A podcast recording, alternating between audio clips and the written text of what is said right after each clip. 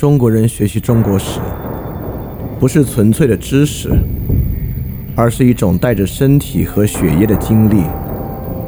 因此，历史的晦暗与光明，对我们并非比喻，而是实际的光与暗、乐与苦。但身体需要百般感触，失去风雨，植物亦无法生长。因此。沐浴历史中的光与暗，才让我们今日的苦乐得以接入巨大的历史身体，流入历史的血液。这会给我们全新的事件和全新的理解与全新的道路。翻店二点零第三章：中国历史与思想史综观，接入历史的身体。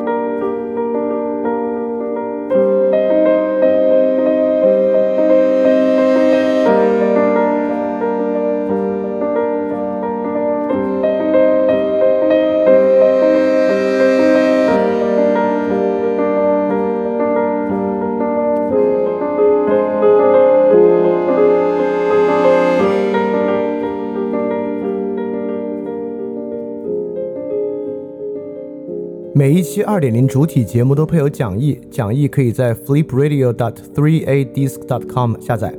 然后，如果你听到节目之中听到一声钟声的话，就代表讲义需要翻页了，跟讲义一起看更加方便。大家周一晚上好啊，欢迎收听新一期的翻店二点零节目，我是李厚成。那么今天呢，我们终于迎来这个春秋战国时代的这个总结节目啊，我们讲了二十期。才把春秋战国讲完。那么这期呢，我们我们来做一个这个时期的总结，也是从这个时期的总结呢，我们来开启啊，接下来学习中国历史的一个问题意识。这个问题意识呢，就个就是指今天这个标题啊，就是帝国不是唯一可能。因为我们之前说啊，中国这个历史非常早熟，很早呢就进入这个君主制，进入一个帝国的秩序。当然，这个世界上有很多文明很早进入帝国的秩序啊。像我们谈过的埃及、伊朗，但很快呢，他们就走出了完全的帝国秩序，迎来了很多别的可能。但在我们这边呢，帝国秩序占据了历史起码一半以上的时间，而且最辉煌的时间，或者说最被我们所熟知的时间啊，都在一个帝国化的框架之内。呃，尤其是春秋战国这个从周制这种封建制啊，向秦制这个帝国制的演进过程之中，很多人会认为啊。法家改革以及帝国化是不可避免的一个事情，所以说回头来看这个从周到秦的这个变化，那我觉得如果我们要总结的话，要回答一个最关键的问题，就是帝国化是不是不可避免的？帝国是不是一个唯一的可能性？当然啊，我们在这里要做的不是那种历史如果论，如果当时我们没有走入帝制之后会怎么怎么样等等等等。所以说去回想先秦。是不是地质是最后唯一的可能性和唯一终点？这个事儿本身就很重要。为什么对于春秋战国的总结，最后会落实到这么一个话题？其实我们整个这一期也是在帮助大家去讲，为什么这个话题本身就这么关键、这么重要。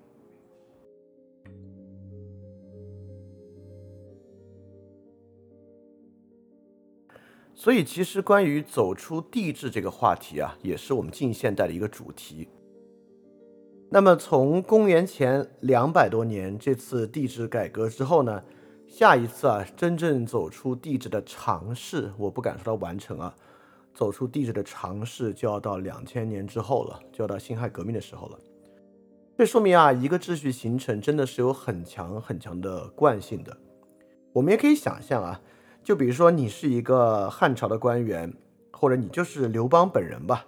你今天呢攻下咸阳，取得天下，但是这么大个天下啊，这么多个郡，这么多个县需要你去管理，你能怎么管理呢？你其实唯一可以想象的方式，至少唯一可以着手和入手的方式，就是维持现状不变。所以说，纵观整个历史啊，制度本身能够变革的时候，其实是很少的。因此，我们才说汉承秦制，进而我们说百代皆行秦政制。尤其是对于一个帝国体制来讲啊，一个帝国体制已经建成了这么巨大的一套行政体系，再用别的方式去替代它，整体的对它进行改变，真的很困难。所以呢，你只能一块一块的在里面起一些变化。比如说隋朝，我们建立了科举考试制度之后呢，其实就是把隋以前的这个任官制度在里面进行变化。但实际上，整个官级、职级分工等等啊，是很困难的。当然啊，在中国历史往后的发展之中，其实啊，整个系统依然在不断变化。但就是因为啊，从秦制往后，它只能慢慢慢慢演化，很难啊，经过一个突然的设计进行变化。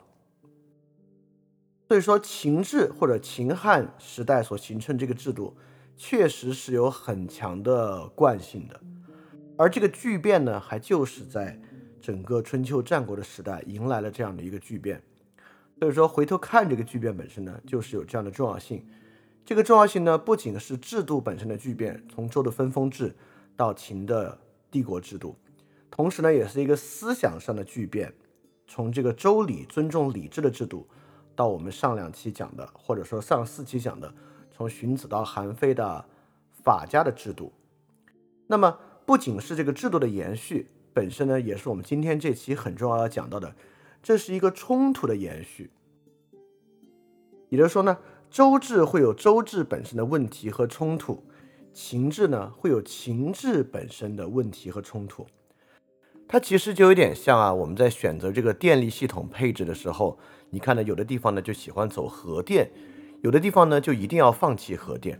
那不管是走核电还是放弃核电。在这个系统内部都会遇到它各自的问题，也就是说，你要走核电那个路径呢，你可能会遇到这个核能安全的问题；你走非核电那个路径呢，你可能就会遇到这个发电的总装机容量和成本等等等等的问题。所以，春秋战国的末期啊，我们选择了秦汉这样的帝国制度，同时呢，也就选择了它衍生的问题。所以我们在对比之中，包括我们看是不是唯一的可能，我们就要看不同的制度之间。到底存在什么样的问题，存在什么样的风险，以及它哪种会更加的稳健，哪种会更加的可持续，这样的一些问题。所以我们可以马上举个例子啊，来看看秦汉所谓这个路径和这个路径里面所衍生的我们那个所谓的问题。这个路径我可以今天把它大简单说一下，就是不断往上累加更多的层次。就比如说啊，这个秦汉是郡县制。那么汉代很快啊，为了监察这些郡县制，就加派了刺史。这个刺史呢，最后就变成了牧与州。唐代呢，又要找人来监管这些牧与州，就加派了像观察使、节度使，后来就变成了道。那宋代呢，又继续要找人来监察他们，就在抚州之上啊，加派什么帅、曹、县、仓，后来呢，就变成了所谓的路。元代呢？又要去监察这些路道和路，就变成了这个省、行、台，就构成了我们今天的省制。其实是这样来的。你看，整个帝国啊，就在这种不断的审查的冲动和新的发明之下，变得越来越臃肿，变得越来越庞大。所以说啊，这样一个巨大的帝国也是在改变的。这个改变本身是有一个方向的，就是不断往上垒这个审查制度，而审查制度本身呢？尾大不掉，就要变成行政制度。为什么会这样？就为什么中国历史在之后的这个政治结构上会有这样的变化？就来源于秦制本身的内在矛盾。而情志本身的内在矛盾，我们怎么能够看得出来呢？当然就在看它从周制改到情志的过程中发生了什么，也就是我们今天需要总结这部分啊。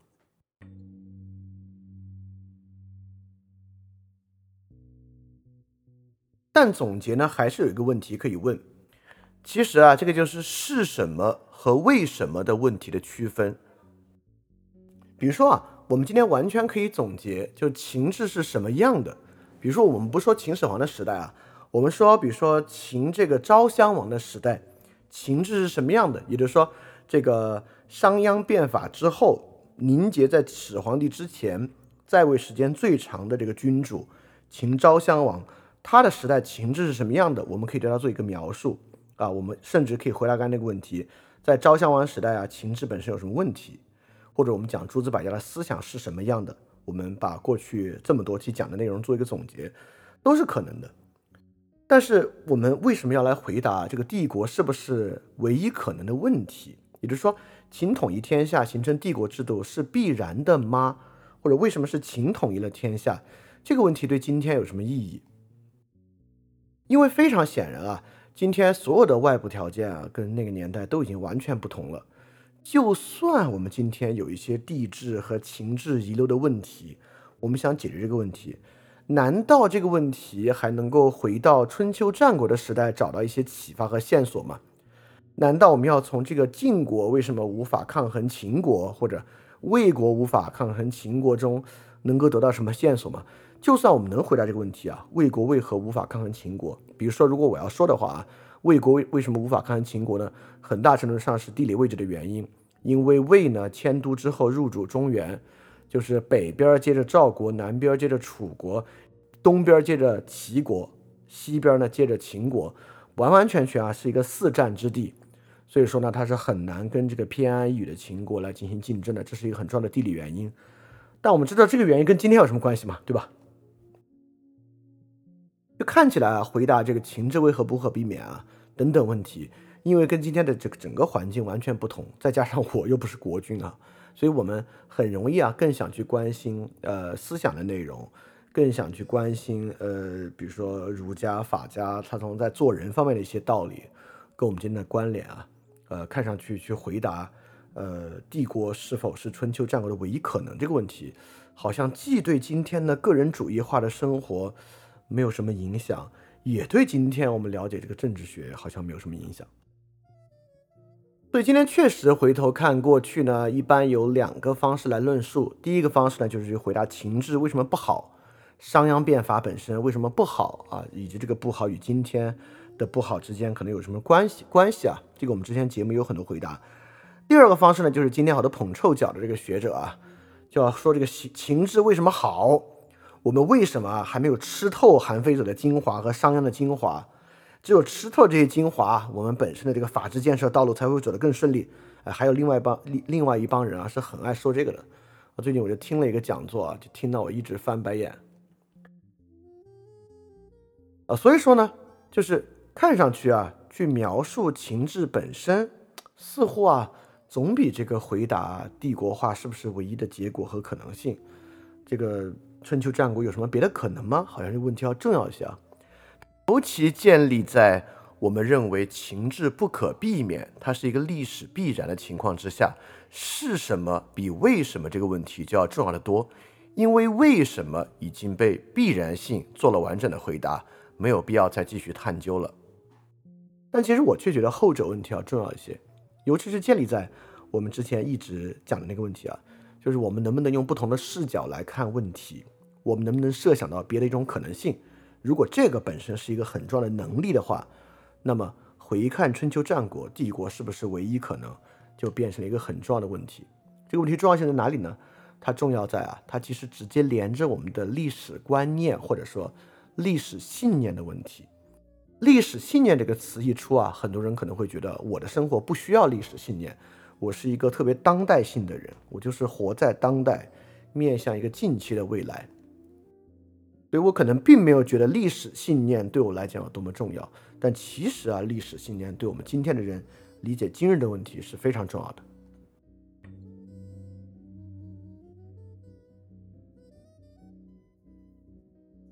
比如说啊，今天有一种看法，认为啊，这个国家一大，只要是一个大国，它的管理方式就会受到很多的限制。比如说，我们就会多多少少认为，对于大国来讲，帝制是最终的归宿，只能是帝制。因此啊，这就是一种所谓的帝制不可避免。政治的归宿啊，最终就会走到各种各样不同的帝制，不管它名字叫什么，它都是某种帝制的变形。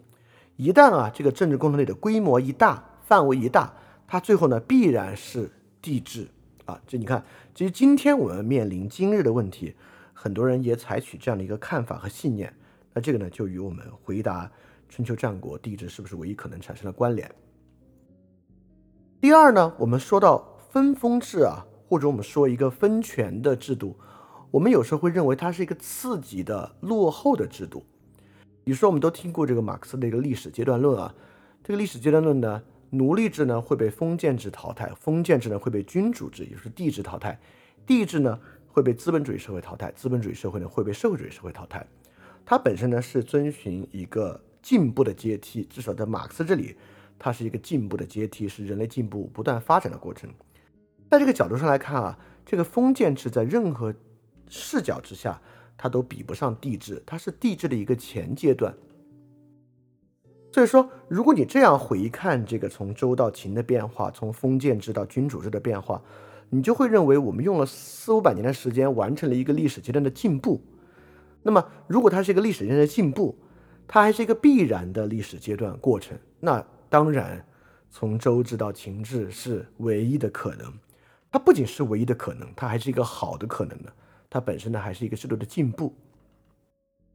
所以，必然的历史阶段论也是今天很多人持有的信念。如果有这样的一个历史观念的话，你你看，我们今天也会认为我们所处在一个历史进步的过程之中，对吧？我们在开创一个新的制度。如果你是这么看的话啊，那你当然会认为回到春秋战国、秦制是唯一可能。包括还有对于战国结局的一个考量，认为战国一旦进入了战，任何战啊，它的战争对于秩序的塑造就必须以一个新的胜利者出现作为结局。就是我们之前说那个问题啊，之前我们说基辛格讲啊，这个起开启一个战争是很容易的，困难之处在于如何结束一个战争。如果结束战争真的如此困难，那看上去最简单的就是打出一个赢家。所以打出一个新的天下共主，打秦国必须灭掉所有国家，这个战争才可能停得下来。所以说，一旦战争秩序开始，从春秋所谓的春秋无义战嘛，从春秋战争开始之后，那结局必然是周王室衰微，需要一个新的天下共主出现才能够结束。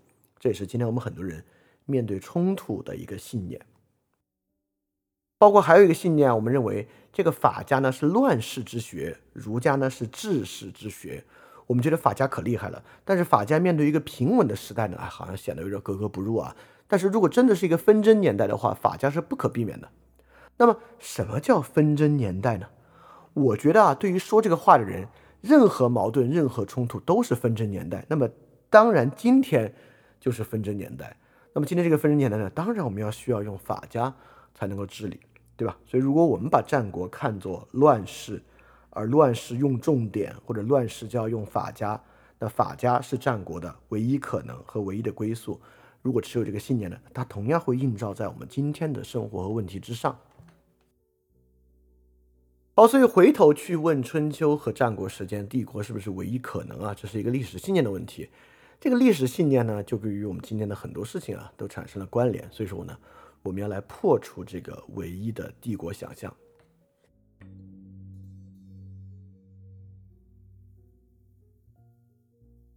所以简单回溯一下啊，如果春秋战国期间发生了几件重要的事儿，正是这几件事儿导致走向帝制的，那么是哪几件事儿呢？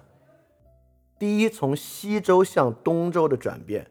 春秋战国呢，就是东周列国时期。什么叫西周？什么叫东周？西东是什么关系？那么东周呢，也是这个周王室衰微。那么什么叫周王室的衰微？周王室的衰微一定需要一个别的政权来对它进行替代吗？好，这是一个问题啊。那么第二个，在春秋战国之间发生的，当然就是春秋五霸。这个春秋五霸在历史进程之中具有一种秩序的重塑吗？还是它是一个必然的过渡阶段？如果是过渡阶段的话呢，它为什么会产生霸主？那霸主为什么就不能是终点，对吧？那霸主秩序怎么瓦解的，这是个问题，对吧？第三个呢，就是春秋与战国的划分。什么是春秋？什么是战国？他们的划分呢，就是三家分晋。三家分晋为什么这么重要？凭什么三家分晋是春秋和战国的划分？对于周制的瓦解啊，三家分晋意味着什么啊？这是个很重要的问题啊。那么进入战国呢，当然就是一个秦逐渐统一天下的过程，是怎么发生的？这个过程有任何地方可以踩刹车吗？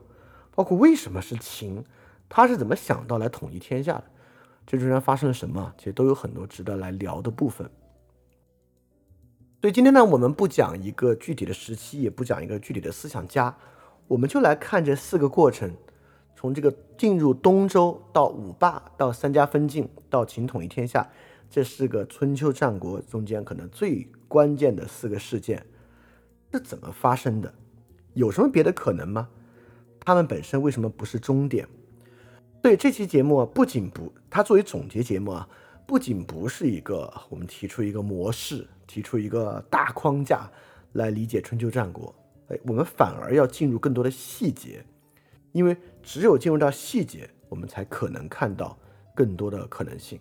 在这个地方，其实大家也可以想想啊，你现在的历史信念，比如说跟历史信念相关的，对于社会和政治的信念。是在什么样的细节、哪几个故事之下拼凑完成的啊？这本身是个很重要的问题。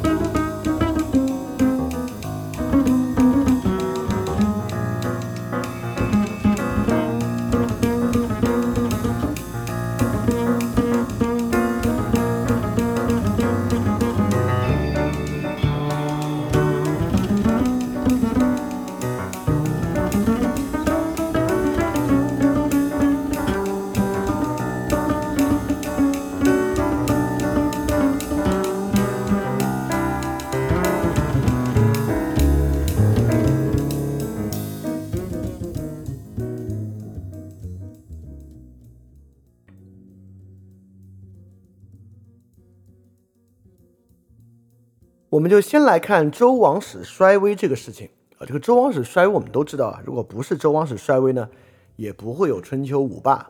这个周呢，是替代商的这个政权，他们呢灭了商朝，建立了自己的分封秩序，把自己的这个亲族啊，把自己的这个功臣啊，尤其是姜氏功臣啊，分封到天下。那么从西在西周年代呢，他们看起来啊还是这个天下最大的一支势力。到东周啊，他们就逐渐衰微，衰微之后，什么齐国呀、晋国啊，看上去啊是全天下最有势力的。所以，什么是周王室的衰微？这个衰微是不是不可避免的一件事儿？这是一个值得拿来讨论的问题。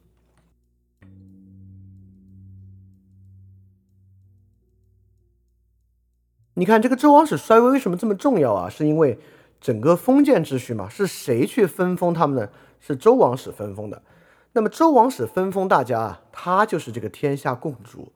如果他衰微了，这个封建秩序岂不是衰微嘛？从语义上，它都会变得不稳固和不稳定。那么这么说起来啊，看上去，如果我们要论证封建制必然瓦解啊，我们说这个封建制就是一个，我们用马克思的历史决定论啊，去论证它必然会瓦解。那么呢，我们就要论证啊，这个周王室是必然衰微的。它一定有什么道理在里面啊，导致帝制是最后的唯一可能。这个道理以前还真有。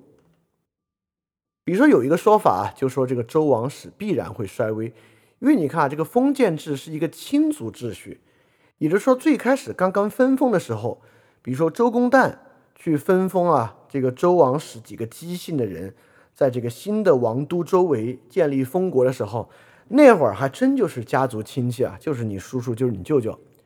两三百年过去啊，这么多代人之后，根本就不认识了。这之间虽然都是姬姓，但是由于距离相隔千里啊，比如说从周王室的王己到齐国，哦，那中间距离就远了去了。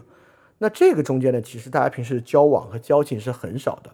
所以我们可以说，如果说这个分封制是一个亲族秩序，这个亲族秩序的维系呢，还真就是亲情。那这个亲情啊。时间越长越淡漠，中间繁衍的代数越多，产生的问题越多，它残留的越少。所以说呢，维护这个亲族秩序本身的亲情啊，它是必然会随着时间的消逝而瓦解的。所以说呢，封建制是一个不断劣化的制度，封建制是一个随着时间而自然会变质的制度。听上去挺有道理，对吧？那么。君主制呢？哎，你看君主制这玩意儿有点这种冷冰冰的理性啊。只要呢这个维持君主制的整个制度体系建立起来了，你换谁上也都一样，你换谁去都用这套方式继续去管理。哎，听上去很稳固啊。很多人理解封建制和君主制就是这样理解的。这个也跟我们今天的一个潮流很相关啊，就是人跟人的关系啊是必然会变糟糕的，但是理性原则。法则是永恒不变，而且更稳健的。但问题就在于，对于原则、法则的阐释和执行啊，不是一样需要人来完成吗？所以，我们今天就深入细节来看看这个问题。首先啊，这个封建制真的自然变质呢？这个世界上有没有维持时间很长的封建制？当然有啊，在欧洲，从这个西罗马帝国覆灭，法兰克王朝上台之后啊，它本身经过了这个莫洛温王朝。中间呢有一个大的变化，就是胚平改制，建立了加洛林王朝。这个加洛林王朝一直干到什么时候呢？一直干到欧洲民族国家建立。所以说时间是非常长的。但是这么长的时间都是采用封建制度啊，并不代表里边不出问题。那问题是肯定经常出的啊。这个封建制当然会出各种各样的问题啊。如果大家看过这个《冰与火之歌》的话，这《冰与火之歌》描述的本身就是一个封建制本身在各个家族。之间，封地与这个王城以及王城的管理者之间所产生的各种矛盾，剔除里边啊，整个这个就是这个卡利西那条线啊，整个这边诸王的斗争就是一个封建制之下典型的矛盾。对封建制当然是会出各种问题、出各种乱子的，但任何制度本身都会容易产生问题和乱子，因为人跟人之间嘛，它是不可能形成一个完美秩序的。所以说，当然是有很多封建制延续了很长时间的。他们是怎么延续这么长时间的？难道在他们那儿这个亲族关系就不会慢慢变淡吗？当然会变淡，就说明啊，这个封建制虽然是亲族分封，但其实啊，未必最后真正依赖的是亲族秩序。好，那你就要说了。在中国，它明显依赖的是亲族秩序啊，对吧？你看这些分封出去人，要么姓姬，要么姓姜，啊，都是跟这个周王室关系很近的人。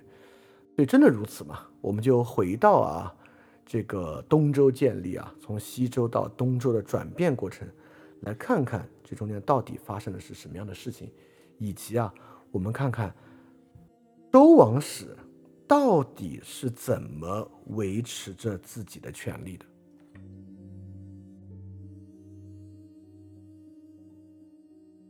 在这里，我们还可以去问一个问题啊，比如说，我们刚才说啊，这个分封制呢是基于这个亲族秩序的，那周王室它本身稳固与否呢是亲情关系，所以是不是啊？这个周王室的诸代王啊，这些天子们，每天想象的是，哎呀，这个齐国国君啊，最近来往很少，好像跟他关系很淡，跟他关系这么淡，我好像觉得不太安全。是不是只要有一个国君啊，比如靠的比较近的，经常和他走动，他就会觉得很安全。比如说，哎呀，你看，在王己旁边，这个郑国离王己很近，就在王己边上，所以说啊，天天都能见得着。经常啊，巡行的时候呢，还能去他的领地、封地章看一看。经常这么一看呢，哎，觉得很安全啊，而且都能攀上亲戚，是不是这样的？我们来看看发生了什么。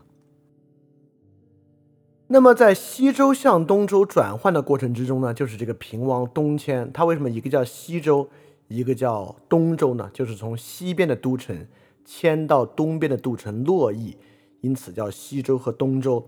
在历史故事之上呢，我们之前已经讲过了，那个编故事的版本呢是烽火戏诸侯啊，虽然从来没有这么一个烽火戏诸侯啊，在西周中征转换的时候，甚至根本没有烽火台这样的一个设施。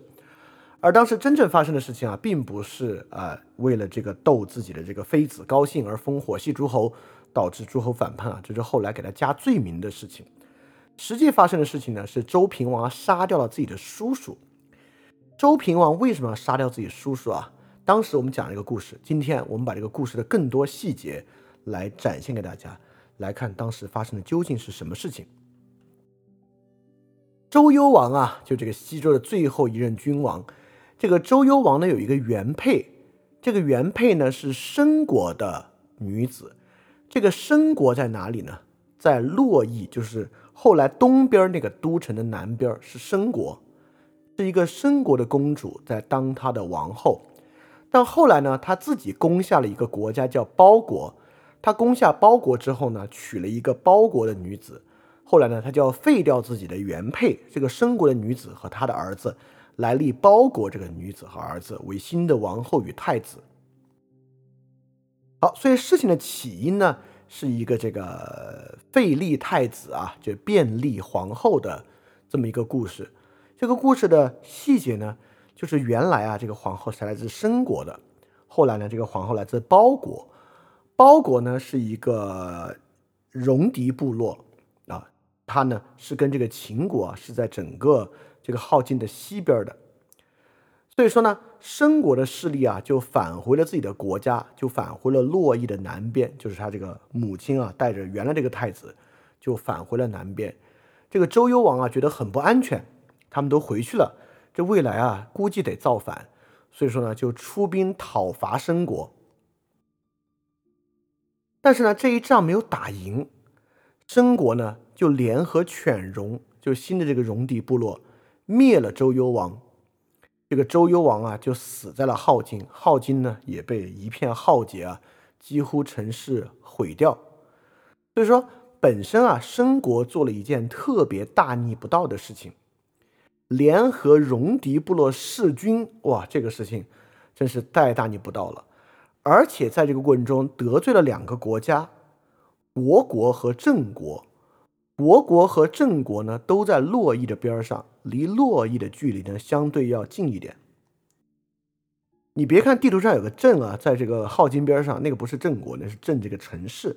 但其实郑国呢，离洛邑稍微要近一点。国国和郑国当时怎么回事呢？国国公和郑国公啊，都在周幽王的这个朝廷里做侍卿，所以说在犬戎攻击镐京的时候呢，国国公和郑国公就死了。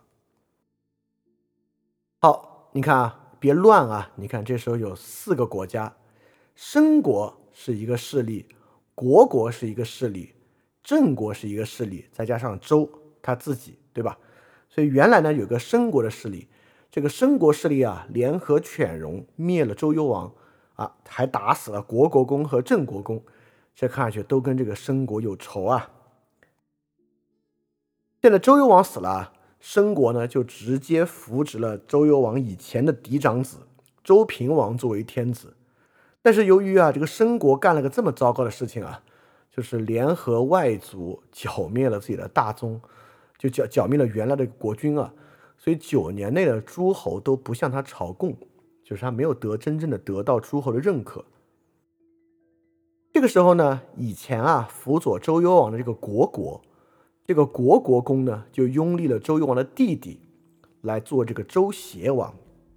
也就是说，这个时候呢，西周有两个王。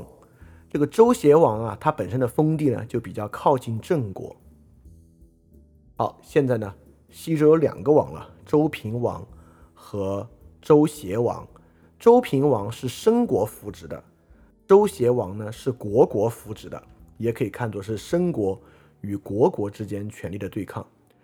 之后发生了什么呢？之后发生了平王东迁。这个东迁为什么能东迁呢？得到了三个国家的支持：晋国、秦国和郑国。这三个国家支持拥立平王东迁。晋国呢，后来还杀掉了邪王。所以说，周国周朝呢，现在又只有一个王了，就剩下了一个平王。这三个国家，郑国、晋国、秦国，在中间就做大了。秦国是在这次之后获得诸侯身份的，就之前啊，秦还并不是诸侯的身份，在这个时候呢，被周平王就是册封为诸侯，而整个这三个国家啊，郑国、晋国、秦国都拥有了很多的土地，比如说秦国啊，就拥有了原来的王都镐京周围的土地，就并入了秦，而整个周王室呢，从西边迁到了东边，迁到了洛邑。迁到了靠近郑国和更靠近中原的地方。所以说啊，你看啊，在烽火戏诸侯的故事里面，这个故事特别简单，就是周幽王啊，这个人道德品质特别低下。这么低下的这个人呢，哎，他因为道德品质太低下，因此呢被大家一起灭掉了。在第二个平王啊杀掉自己叔叔的故事里面呢，看上去啊还是周他们家自己的事情。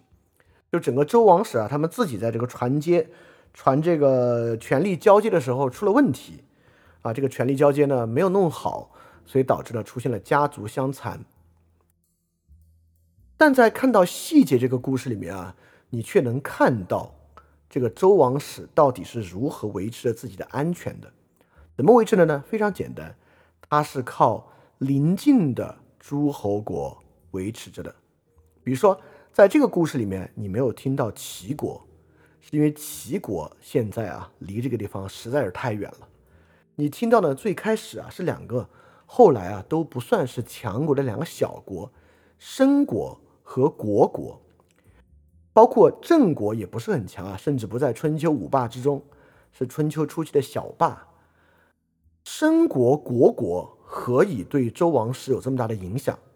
原因就是因为他们靠得近。是因为他们离周王室的故地和这个荆棘啊距离非常之近，所以说很明显，周幽王原配着这位申国女子啊，是周王室与申国的一次联姻。他后来为什么要新立这个包国女子呢？是周幽王不喜欢这个联姻，他要打破这个联姻，但是申国不允许他打破这个联姻的一个故事。所以这个时候啊，他们是不是都姓姬？有多好的这个血缘关系，关系近不近本身并不重要，它就像是一个我们能够在一个当下来看待的一个联姻关系一样，它就像我们与匈奴之间的那些联姻关系一样。所以最开始发生的事情啊，就是幽王放弃与申国结盟。转而与西边的国家和势力进行结盟的一个故事，而申国为了争夺这个权力，得罪了虢国与郑国，所以中段呢看起来是申国与虢国，就是就是周幽王啊进攻申国的时候，看下来是申国与虢国之间的一场争斗，而最终呢一些我们更熟悉的国家加入啊，并就在这次机会中做大，郑国、晋国、秦国。转而了，后来抓住这个机会，就是压住到平王这边。那虢国的势力呢，就算啊这个政治投注失败，不管啊你跟周王室本人有多好的亲族关系，就算你以前就是周王室的国国公嘛，你是在里面当最直接的世卿的，所以这个整个封建秩序啊，本身还是一个特别现实，基于地理位置的牵制和利益。以及基于在关键时刻政治投注和政治支持的一个实力关系。所以说，在这个过程中啊，周王室是靠把更多的土地封给这三个国家——郑国、晋国、秦国，而获得他们拥戴的，而并不是依靠亲族关系。他有分封土地和爵位的权利。搞定了秦国、郑国和秦国、晋国和郑国，而郑国为什么最开始啊，这个郑国公还是随着幽王被打死的，后来啊，转而支持自己的仇人这个周平王呢？就是因为周邪王的封地啊太靠近郑国了，郑国呢不想与周邪王为邻，当时在这个郑国的东边啊，郑国是想要那片土地的。所以说啊，可见这个封建秩序啊，并不是完全仅仅依靠血缘宗族来维系，周人也没有那么傻，几百年过去啊，这个血缘亲族秩序就是很淡了。它就像一切现实主义的政治一样，是靠联盟、联姻、分封这个战利品的划分来维持住安全感的。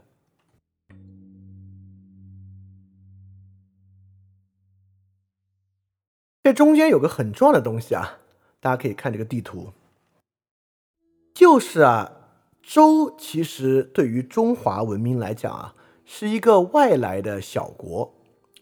商啊，是在我们知道这个中华文明的典型发祥地啊，就在这个黄河下游，就是今天的中原一带，华北平原，就是这个山西的山西的东侧，河北、河南一带，山东的西侧，整个这边呢是中华文明的一个核心。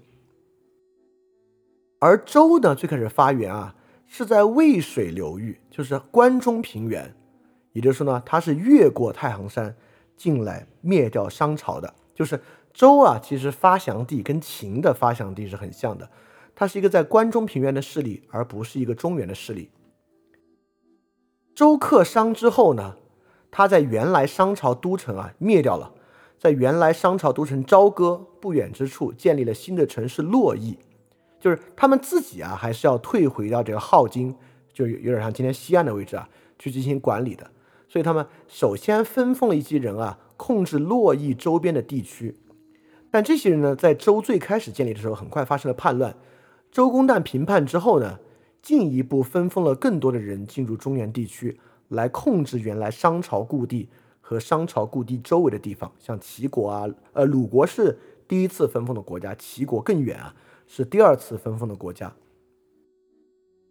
所以说，从周人的视角来看啊。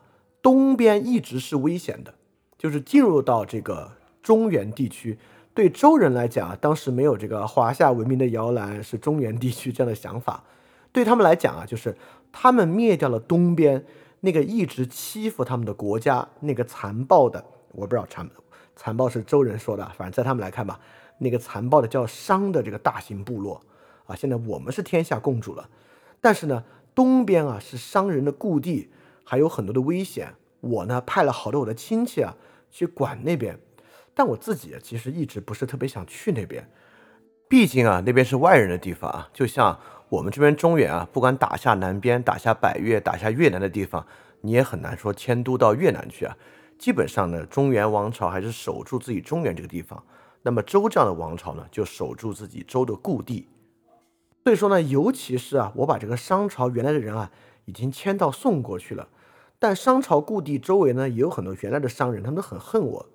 我呢有两个好的这个亲戚啊，国国和郑国，在这个洛邑周围啊，他在帮我们控制的那个地方。所以说，对于周王朝来讲啊，洛邑根本就是镐京对于前方的防御基地，原来敌人大本营旁边啊，我们在那看着的一个地方。周本身是一个很偏西方的一个政权和一个势力，周平王呢是一个亲东方势力的太子，因此他本身的登基和迁都，让周呢真正的入主中原。但入主中原有个很大的问题啊，周本身就丧失了这个战略缓冲地带。你看周在西边呢，危险是啥？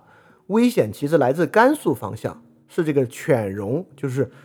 夷狄部落啊，可能来打他，因此他把秦分封在他的西边，来作为抵挡西边这些呃势力夷狄部落的一个一一个这么一个诸侯国。后来是封诸侯国，最开始不是啊。那么东边这边呢，就是靠在商朝旧都朝歌旁边啊，建立新城市洛邑，和在洛邑啊封诸侯来拱卫东边的安全。但如果自己定夺洛邑呢，就失去了这样的一个安全空间。所以说，平王东迁本身啊，第一呢，放弃了自己的战略缓冲；第二呢，就更容易被东边这些大国所控制。因为很简单，为什么这边是中华文明的发祥地呢？就是整个华北平原和中原地带，其实整个地理位置和面积啊，比关中平原要大。为什么要逐鹿中原呢？也就是说。真正整个这一片儿，第一，这一片儿其实几乎无险可守，都是这个大平原地带，而且呢都是下游嘛，就是河流的下游冲积平原，是很适合来作为耕作的地带，人口数量也比较众多。所以说，在这个地方发展的国家啊，那肯定发展起来会比关中平原它的势力要大。就比如说齐国、晋国、赵国，后来这些国家呢就要发展起来要快。最开始啊，你看中华文明呢是从这个西边啊，从这个太行山西边打进来，打到这个中原地带。后面呢就从北边，从鄂尔多斯往下打，打到就通过通过幽云十六州打下来，不管是什么鲜卑啊、匈奴啊，都是从这么往下打。所以说逐鹿中原，中原呢确实是中华文明的一个核心。啊，要等到这个宋朝之后，才渐渐往南移。所以周本身啊是个边陲文明，在他的看法里面啊，就东边这块原来敌人的土地啊，我是不想去染指的。但是呢，我虽然把我这些亲戚分封过去啊，但他们分封过去之后都越来越厉害，什么晋国啊、齐国啊，你想这些霸主国家，其实啊，齐国对于周来讲啊，简直是分封到一个远的没边儿的地方去了。渤海边上嘛，所以对周来讲，那都是些戍边的人，但那边呢就是容易发展起来，就发展的特别大。所以说呢，最后呢还不得不挥师东进，或者不都不叫挥师东进啊，说的这么好听，就不得不被迫迁都到洛邑，进入到中原地带，也更容易被这些大国操控。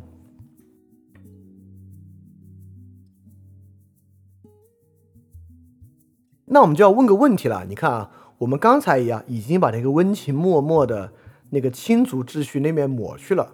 他们都姓姬，但是并不会因为亲族这一点啊，产生原来我们设想的封建制所依傍的那个亲情关系。实际上，封建制所依傍的核心呢，依然是一个利益的关系。现在呢，我们也说啊，他迁都到洛邑之后，变成了周旋于大国之中，丧失了自己战略缓冲的这么一个天下共主的形象。那晋国干嘛？我晋国这么厉害，都有能力杀掉周邪王，我怎么不连周邪王和周平王一起杀掉呢？我把他们俩都杀掉，我当天子好不好？为什么我不要来当这个天子？啊，这是很重要的事情啊。也就是说，为什么到战国才由秦灭掉了东周，而不是在平王东迁的时候就由晋国把他们这个？周王室啊，一锅端，他自己来当天下共主。为什么晋国不当天下共主？很多人会说啊，是因为呢，这个周王室当时啊是有这个神圣性的，他有这个君权神授在其中，在这个君权神授之中呢，其他国家不敢动他。首先，我很怀疑啊，因为我们知道周跟商相比啊，周是一个非常理性的文明，商是那个相信啊鬼啊神啊祭祀啊。周本身比商来讲啊，是一个理性化程度高得多得多的文明。第二，我们之前其实讲过，从东周看西周，人们最愿意讲的是哪些事情呢？第一，周公旦平定三监之乱的故事；第二，周厉王时期国人暴动的故事，就是最后呢是周公旦摄政和共和伯摄政这些故事，就是。这些故事啊，三监暴、三监之乱和国人暴动，是最削减所谓神圣性的。这都是西周出的一些事儿，和出完这个事儿之后，西周是怎么用特别世俗的方式，用世俗的道德，就是周公旦、共和伯的道德，不要篡掉周王室的权利而维持下去的故事。所以，由于啊，东周啊，大家看西周都是看这些事儿，所以我非常怀疑。周王室本身作为天子，他确实啊，他有祭祀的职责和权利，但我真的不觉得在东周年代，这个祭祀这一点啊，比起什么晋国、齐国是什么特别了不起啊？觉得他神圣不可侵犯的事情是没有的。但周王室到现在确实有一些功能，就比如说秦啊，在这个护拥立平王东迁之后呢，被封了诸侯，封了伯爵。那么后来呢，楚还被封了子爵呢。包括又把这个原来的土地分封啊，这些都是周王室的功能。天下共主周王室提供的其实是一个大家都承认的合法性，这是很重要的。如果晋国啊直接灭了周邪王，也灭了周平王。那么他这个突破一切合法性底线的行为啊，就会突破其他诸侯国的安全底线，就会成为大家的敌对对象。其他诸侯国可能要打他，他是打不过的。而其他诸侯国本身彼此之间征战，获得土地等等的，这个土地何以能够确立下来？依然需要周王室本身的分封。所以说啊，我们从一个统治系统来看，周王室是一个能力特别小，在这个时候，他的军队基本上已经完全没有办法和这些大国相比了。但是功能特别关键的一个权威，它有什么权威呢？它的权威就是确立爵位和土地分封。国与国之间提供这样一个列国竞争体系的合法性。一个国家啊，要确立对于其他国家的优势，这个优势本身如何能够获得权威的地位呢？它是需要周王室来确认的。就像齐桓公称霸之后啊，需要周王周王室来赐他文武座，吃掉之后就是这这个这个赏赐啊，来确定他作为天下霸主的一个地位。这个本身呢，是一个巨大的低成本的权威获得，就是任何人要干掉周王室啊，如果还要继续来拥有土地的话，它就会变得非常困难。我们举一个很不恰当的例子啊，但你怎么理解周王室在这个时候的角色和地位呢？你完全可以把它想象成联合国的体制，它就有点像联合国这样一个共主地位，它为各国提供一种最基础的合法性保证。所以说，周王室确实衰微了，但作为这个时代的天下共主，他对于各个诸侯来讲依然非常重要。重要到其实我们后来知道啊，不管是三家分晋还是田氏代齐，他们都不得不要受到周王室的册封，把他们分为新的诸侯，他们才满意。按理说啊，他们跟周王室这个三家分晋和田氏代齐是一点血缘关系都没有的，而且三家分晋时候那么大的军力，为什么不去直接把周王室剿灭，对吧？就是因为要在整个诸侯的列国秩序之中立足，需要这么一个权威来赋予你一个合法的地位。所以周王室呢，现在就是一个合法性的分配机器。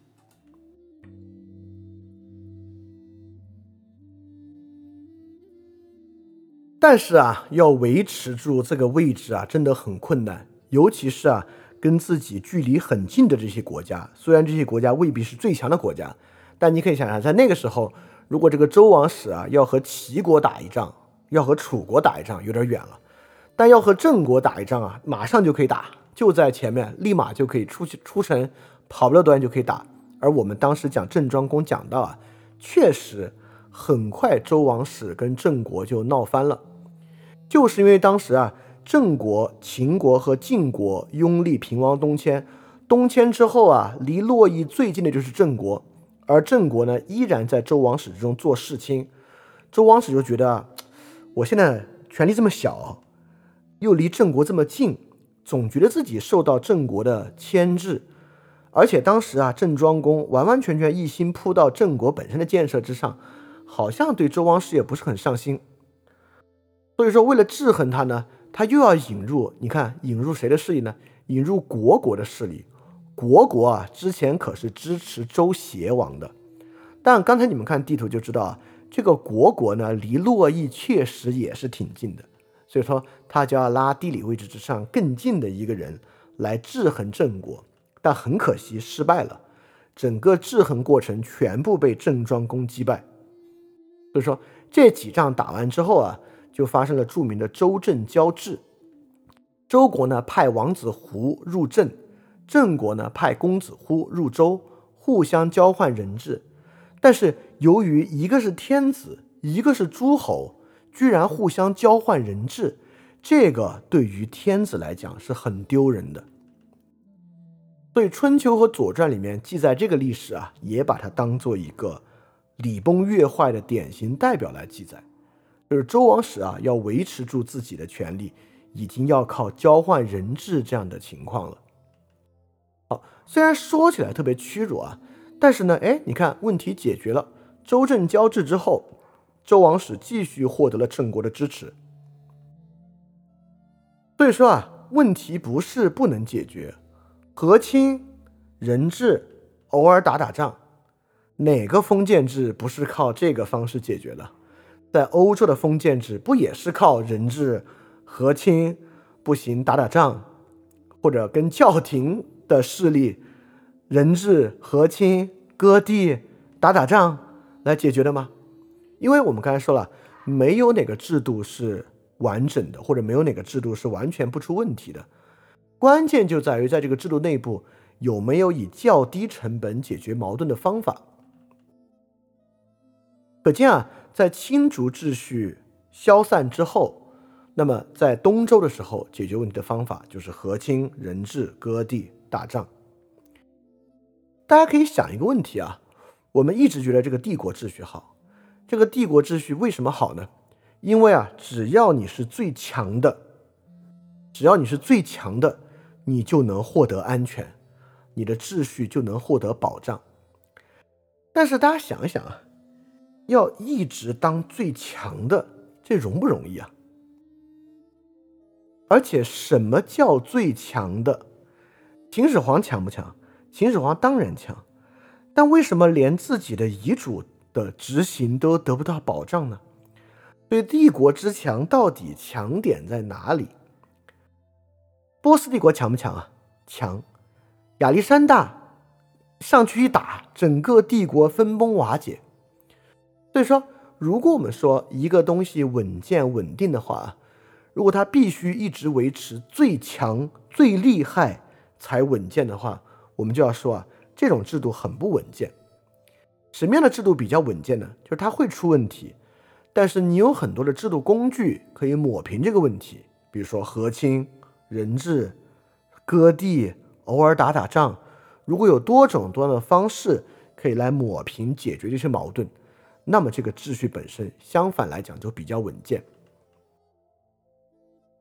欧洲封建制为什么能够维持那么长的时间？他们也打仗，英法还打百年战争，但就是这个和亲、人质、割地、赔款、打打仗，整个制度呢就很稳健。所以这本身是一个比较反直觉，尤其反很多历史观的一个想象。在我们过去很多的历史观之中啊，最强就最稳健，强者稳健是，尤其是我们的近代史叙事背后一条隐藏的线索。在那条线索之上，如果你不是最强最厉害的那个，尤其是我们回看这个春秋战国历史啊，如果你不是秦国。什么稳健不稳健？你就是被灭亡的命，因此这个才叫帝国是唯一可能。如果不是最强的那个人，对你来讲就没有安全感，没有安全感可言。这个视野，要我说，就是一个很不稳健也很不安全的视野。就是因为这样的视野，我们一听周王室衰微，就觉得他是必然灭亡的命，但其实真不是。周王室衰微，依然可以用别的方式保持住。对，这就是为什么周平王东迁之后，立马跟他的这个保护国郑国发生问题。这个郑国居然没有把他歼灭，这郑国怎么没有上去自己当天子呢？哎，就是因为其实啊，你只要在当时有一个功能，即便你是个衰微的国家，你也有各种方式能够维持住自己的稳定。当然啊，我必须说。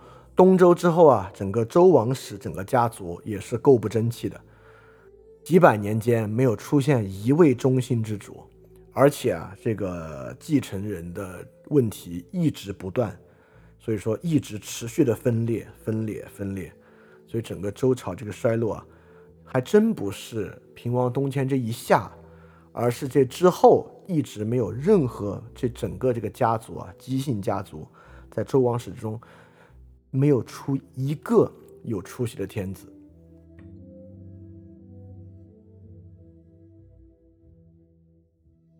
所以你看，整个东周的秩序就是一个天子与霸主的共生关系。周王室啊，已经军力啊、面积、人口都很少，但是呢，成为列国体制之中一个制衡器。因为列国之间啊，总是难免会有一些征伐、土地继承的争端。这些问题难道只有封建制有吗？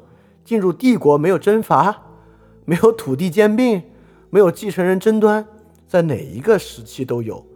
只是在一个列国体制之中，这样的征伐、土地、继承争端，总有最后一个盖棺定论的权威。这个盖棺定论的权威呢，就是周王室。周王室的存在呢，还可以避免一些单一诸侯啊一个人做大。周王室本身对这个诸侯一单个做大的诸侯本身，还能够形成一定的制衡。为什么这是一个天子与霸主秩序的共生关系呢？也就是说，周王室的存在，在东周的情况之下，其实让每个国家和其本身都更加安全和稳健。安全和稳健的原因。就是周天子当时很有限的那一点权力，限制住了无限膨胀的诸侯的野心。比如说，我们都知道啊，在春秋的霸主秩序之中，战争经常出现。但是，除了晋国和楚国经常打些灭国战争啊，把周围好多小国吞并，像真正霸主时期打的战争，像齐桓公打那些战争，很少灭国。不仅不灭国。好多时候还会主动给土地给周围的一些国家，比较少出现霸主占领领土的现象。霸主能够依附于周天子，获得很高的权威和威望，获得号令诸侯的能力。在这个情况之下，实现了自己的野心，却不一定要依靠灭国战争来实现。所以这是一种野心比较有限且安全的实现方式。这个实现方式呢，就是靠天子。与霸主建立这个共生的关系。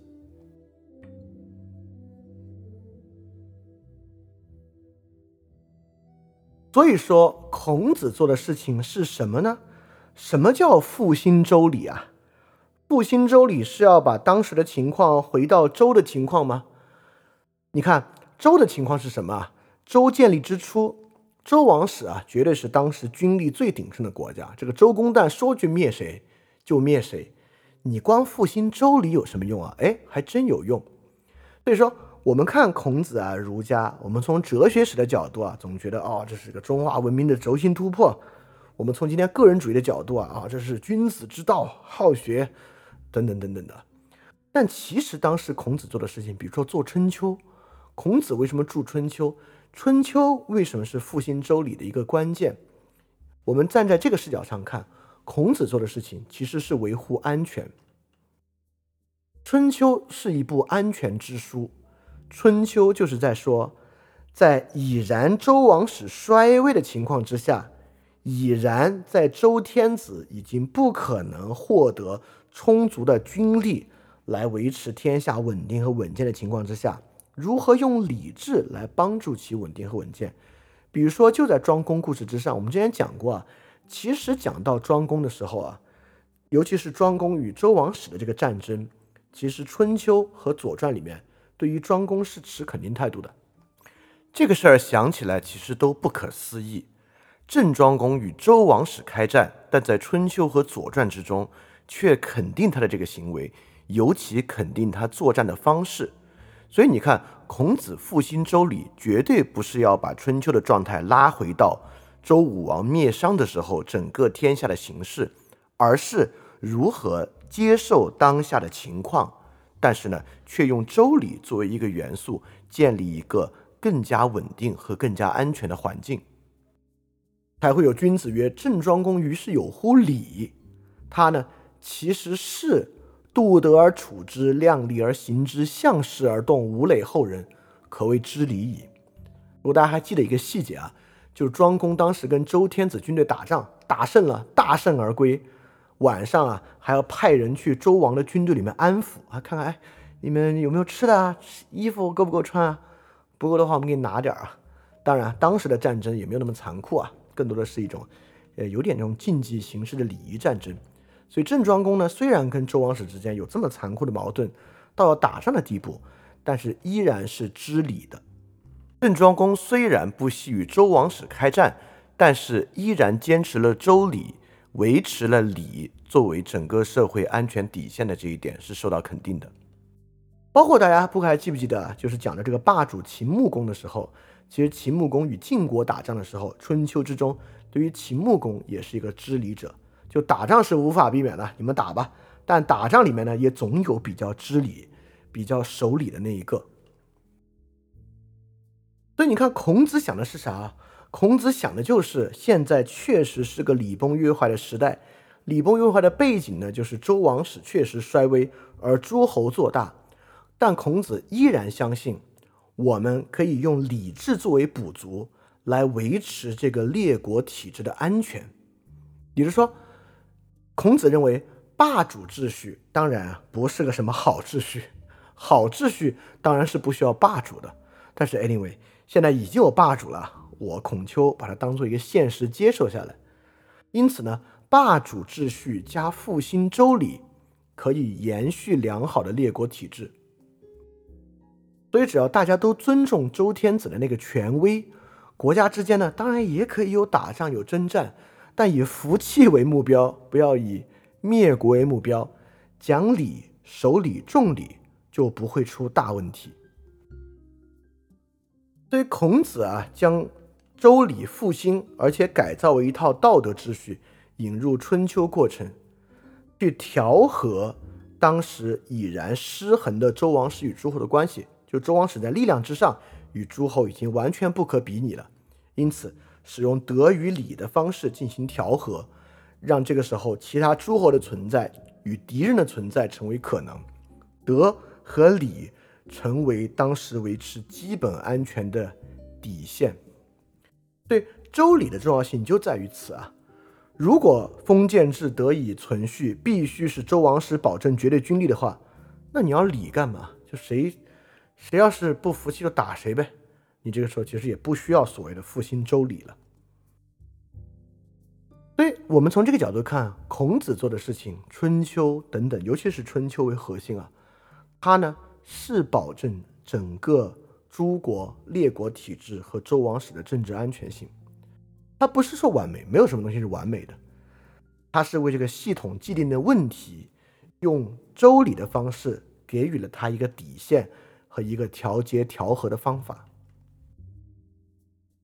因此，我们从这个角度来理解孔子做的事情，我们就能够理解为什么儒家是现实主义者。呃，因为之前都觉得儒家是理想主义者，在追求一个特别高的目标。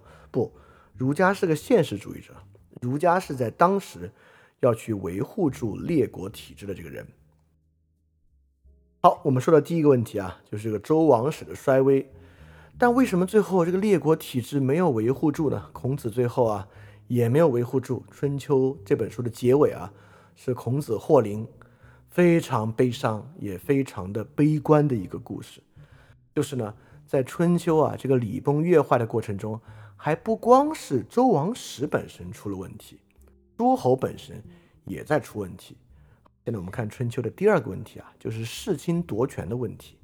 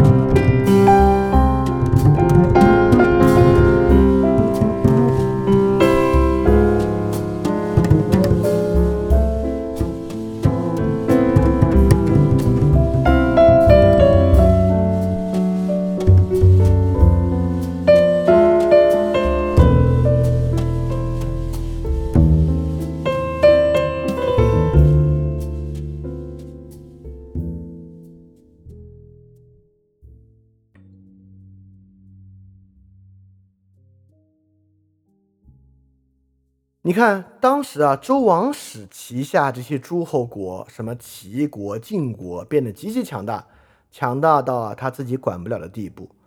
那诸侯也一样，诸侯分封下去啊，诸侯嘛就是一个人，跟周王室也像。但这些广大的领土啊，齐齐国的哪个国君也自己管不了，都是靠世亲家族去管。结果啊，这些世亲家族变得越来越大，导致啊他也很难管的地步。比如说啊，在孔子《论语》之中，经常起矛盾，那个杨虎不就是季孙家的家臣吗？所以孔子剁三都，剁的不就是当时鲁国的三个庞大的世亲家族吗？所以说这是第二个矛盾。就是诸侯与世亲之间的矛盾。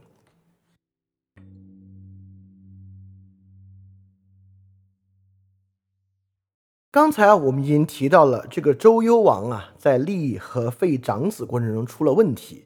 这个问题岂止是周幽王的问题啊？我们国家古典的这个周礼制度啊，实行这个嫡长子继承权制度。但是整个春秋期间啊，有几个嫡长子能真正顺利结权？很困难啊！刚才我们讲的郑庄公啊，我们中学都学过，郑伯克段于鄢，跟他弟弟啊，就谁来当公子啊，有极大的冲突。齐桓公是正常接班的吗？晋文公是正常接班的吗？到战国时期啊，伟大的秦始皇还是嬴政的时候，是正常接班的吗？他的嫡长子啊，扶苏还是他自己在遗嘱里面立的继承人，是正常接班的吗？都不是啊。整个春秋战国期间，有几个嫡长子能够正常接班，对吧？所以说，不管是封建制，还是帝制，还是任何制度之下，连川普落选啊都要搞这个国会山事件啊，这个权力交接啊，从来都是一个非常困难的问题。所以说，维持一个单一元素，由这个单一元素来进行相继的交接，本身绝对不会是稳定的。所以大家可以想一想啊，在一个系统里面，什么样的情况会更稳定一点呢？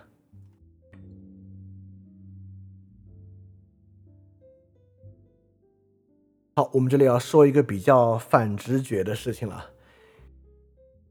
其实啊，世亲家族做大这个问题，非但不是各个诸侯国的问题。在某种程度之上，其实是这些诸侯国能够维持稳定的一个原因。比如说，著名的春秋时期的这个政治家子产，子产呢是郑国的，他是郑国的什么呢？就是郑国这个世卿大族之一。郑国呢有七穆执政，就是七个氏族在郑国啊轮流执政，架空了郑国的国君，是郑穆公时期的后代。包括四世、罕氏、国氏、梁氏等等等等，子产本身呢就是国氏的后代。子产为什么在郑国有这么大的原因，有这么大的权利，就是因为啊郑国搞这个世卿架空君主，所以子产才会有这么大的权利。所以说郑国啊七大家族轮流执政，所以不管郑国本身国君的继承关系好不好，对不对，或者这个国君的素质高不高，只要这七个家族不出岔子。郑国就不会出再大的岔子，鲁国也一样，三桓、孟孙氏、叔孙氏、季孙氏，所以鲁国国君不管多昏庸，被齐国人骗，总出不了太大岔子，只要三个世卿大族本身不要出太大的岔子就行。很多国家都这样啊，大国都这样。你看，鲁国有三桓，郑国有七穆，晋国有六卿，啊，就是三家分晋啊，就是六卿之中的三家。是指啊，这个晋文公之后，他立的这个将军家族，包括中行氏、范氏、智氏、韩赵魏六大家族。齐国呢也有六贵，也是齐国的世卿家族，高氏、国氏、田氏、鲍氏、栾氏。田氏代齐呢，就是这里面的田氏家族。楚国呢也有七公族，是楚国的王族势力，包括屈、景、昭、斗。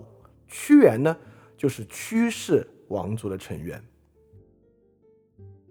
所以说呢，各个诸侯啊本身的制度本来应该是君主制，对吧？他们自己是诸侯嘛，来统领下面的人做分封。但是实际运转运转啊，就变成这个贵族寡头制。他为什么不是纯寡头制啊？就是因为这些上台的人呢都是贵族，也就是说，比如在鲁国啊，这些人其实也都姓姬，就是季孟孙、叔孙和季孙，其实都是跟鲁国国君的亲族啊。他们呢，看谁在这个时期的能力最大，来当这个寡头制。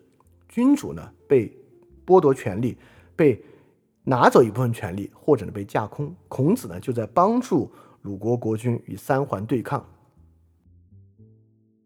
所以说，在这种氏氏族分封体系之内啊，形成这个贵族寡头制，基本是肯定的。雅典不也这样吗？雅典虽然想搞民主制，但是雅典民主制之中一个很重要的力量就是贵族寡头。阿尔西比亚德斯最后不就在雅典形成了贵族寡头制吗？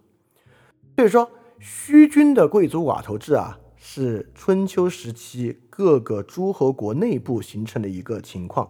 这个情况对于世袭制的封建贵族体系啊，几乎是必然的一个结果。这个结果从诸侯国君角度来看，当然是坏事情，因为自己的权利被侵夺了嘛。但从整体系统的稳健性上呢，其实是一个好事情，因为呃，或者不完全是个坏事情吧，因为人的野心是很大的，所以说你就非要靠这个继承人啊，能够顺利的上下这个交给嫡长子。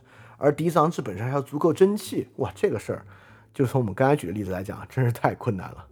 所以在这个情况之下，一个诸侯国本身要要稳定，靠贵族寡头制啊，比寄托于出现一代明君要好得多得多。哎，所以说你看，最开始我们不是说啊，这个诸侯也有弑亲夺权的问题吗？怎么现在说了一会儿，它不仅不是一个问题，还是个好事儿呢？当然，它确实造成了很大的困境啊，就是因为在诸多的贵族寡头之中，有两个是很特殊的。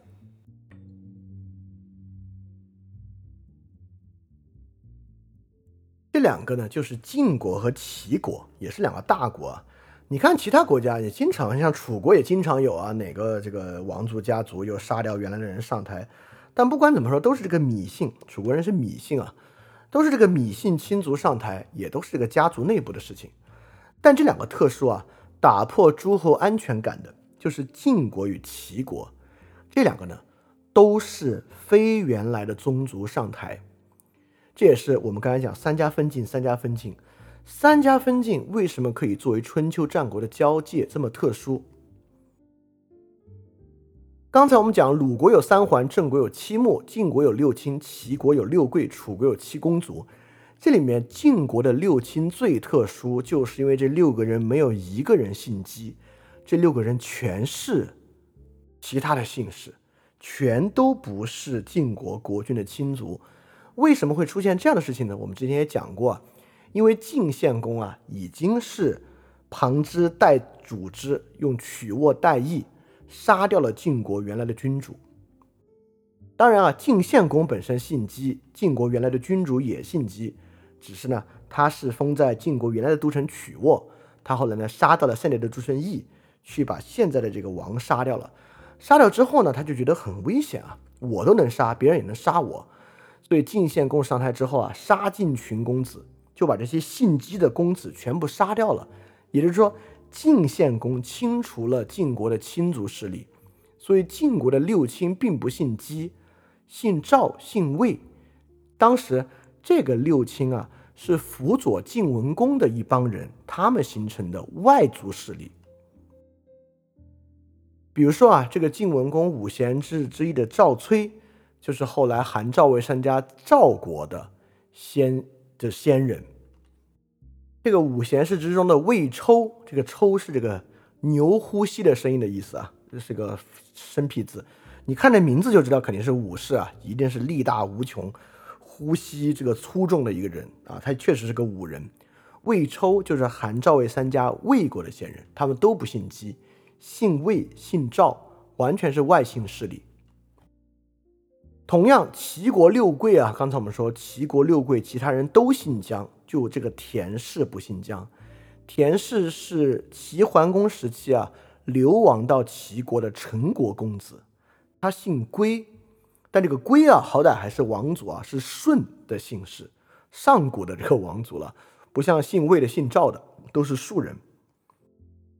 所以说，其他国家怎么架空国君，都是家族内部的事情。但晋国和齐国不是，都是外姓颠覆了原来的家族。也就是说，三家分晋，田氏代齐，完全，尤其是三家分晋啊，田氏代齐那个陈国公子，好歹也是之前西周分封过的陈国呀。三家分晋这些姓魏的、姓赵的、姓韩的，完全是西周亲族秩序以外的姓氏，但最后呢，也被周王室册封成为了诸侯。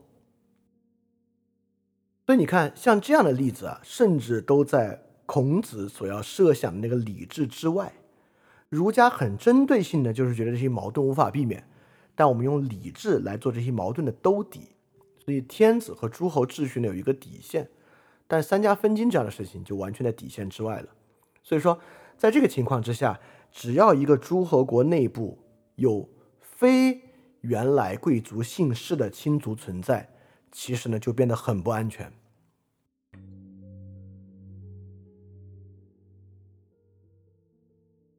所以说呢，这个就留下了我把它叫做魏国后遗症。就魏国上来理亏变法，就废除了世袭制。因为啊，只要在魏国内部还有世袭制，就会有很多不姓魏的人成为新的亲族。这些亲族未来会不会篡魏国的权？很有可能。怎么样能够解决这个问题，让我这个新任诸侯啊魏国安全呢？废除世袭制啊，就可以解决这个亲族积累的问题。对魏国最早理亏变法啊，率先废除世袭制啊，一跃就成为了战国初期的强国。其他国家不管是楚国的变法、秦国的变法、齐国的变法、韩国的变法，都纷纷啊效法他来废除世袭制。这个魏国的后遗症呢，就在战国时期传染开来了。但讲到魏国，有一点很重要啊。实际上，魏国在战国初年啊，三家分晋之后，是战国初年的第一大强国。但是魏国没有打任何灭国战争，魏国脑子里想的还是霸主体制。你看这个地图之上啊，这个地图我觉得是个特别好的地图，它呢有这个山脉的图，所以我们就能看到啊，为什么我们之前说这个秦晋之好，很残酷的秦晋之好啊。就秦国跟晋国必然要打，因为我们会发现秦国和晋国是被中国第二阶梯的山脉框在里边的。第一呢，我们也可以说他们这个地理位置非常好，可以在里面发展，靠几个关口啊进入到中原地区与中原争雄。第二个呢，他们俩当然就要互相打。魏国啊，在战国初年做了一个事情，把自己的都城从里边迁到了外边。你看。因为啊，这个三家分晋分完之后，其实三家的这个地方啊是各种各样的飞地，犬牙交错到一起的，所以三家谁都不能占据最好的地带。像韩国在中间就占据上党郡等等的地方，但魏国呢就把自己的都城啊从这个太行山里边迁到了太行山外边，迁到关外来了，迁到了关外的大梁。为什么要迁到外边来呢？就是要靠近其他国家近一点。为什么要靠近其他中原国家近呢？就是要去再造春秋的霸主秩序，只有都城啊靠近中原国家，人口的流动、外交的流动和货物贸易的流动才变得可能。对魏国在战国初年的想法，虽然你看，你看，我们说这里有两条线的秩序啊，一条线的秩序呢是春秋形成的一种稳态秩序，就是周王室与霸主形成的这个共生关系。第二条线索呢是在诸侯国内部。诸侯国内部呢，就是由这个世卿家族啊所构成这个贵族寡头制，这两个秩序是我们今天回看啊不必走向帝国化的秩序。如果春秋战国能够一直诸侯国内部搞这个贵族寡头制，诸侯国之间搞诸侯国和周王室之间的这个共生关系、霸主秩序，实际上是不会走到灭国战争这一步的。现在我们再看中间出了一些什么岔子，走向灭国战争啊？再回答这个问题，在回答这个问题的时候呢，我们再看魏国出了啥问题？魏国在战国初年，他想坚持这个霸主秩序，怎么就没有坚持下来？这里刚好就要谈到魏国建立霸主秩序的顶峰，就是他已经迁都到大梁了。公元前三百四十四年，魏国搞了一个。冯泽之会，就是一个会盟哦。我们知道这个会盟啊，是春秋霸主秩序一个很重要的东西。就是这个想当霸主这个国家召集其他国家来开会，来建立我们的一个 deal，来签订我们的外交协议的这个事情啊。当时魏国就搞了这么一个事儿，叫冯泽之会。这个冯泽之会啊，把泗水流域的十四国全部叫来了。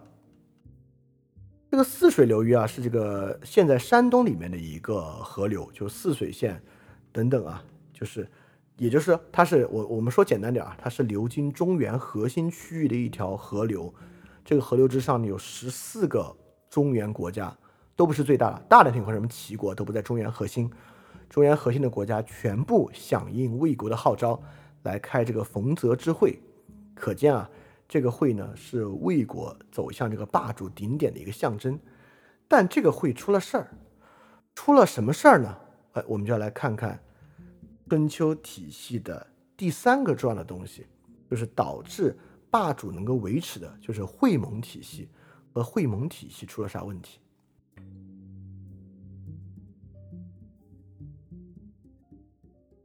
你看，之前我们讲战国，我们就在讲啊，这个战国这些国家打这个灭国战争打得这么惨，怎么没有停下来签停战协议啊？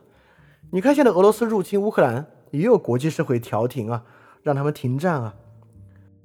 难道中国人古代就从来没有想过停战这回事儿吗？就不会吗？当然是会的。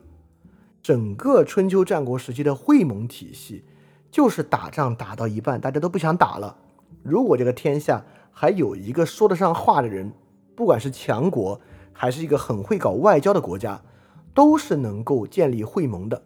会盟本身啊，就是春秋时期、春秋战国时期中国列国之间搞这个停战或者建立秩序的一个方式。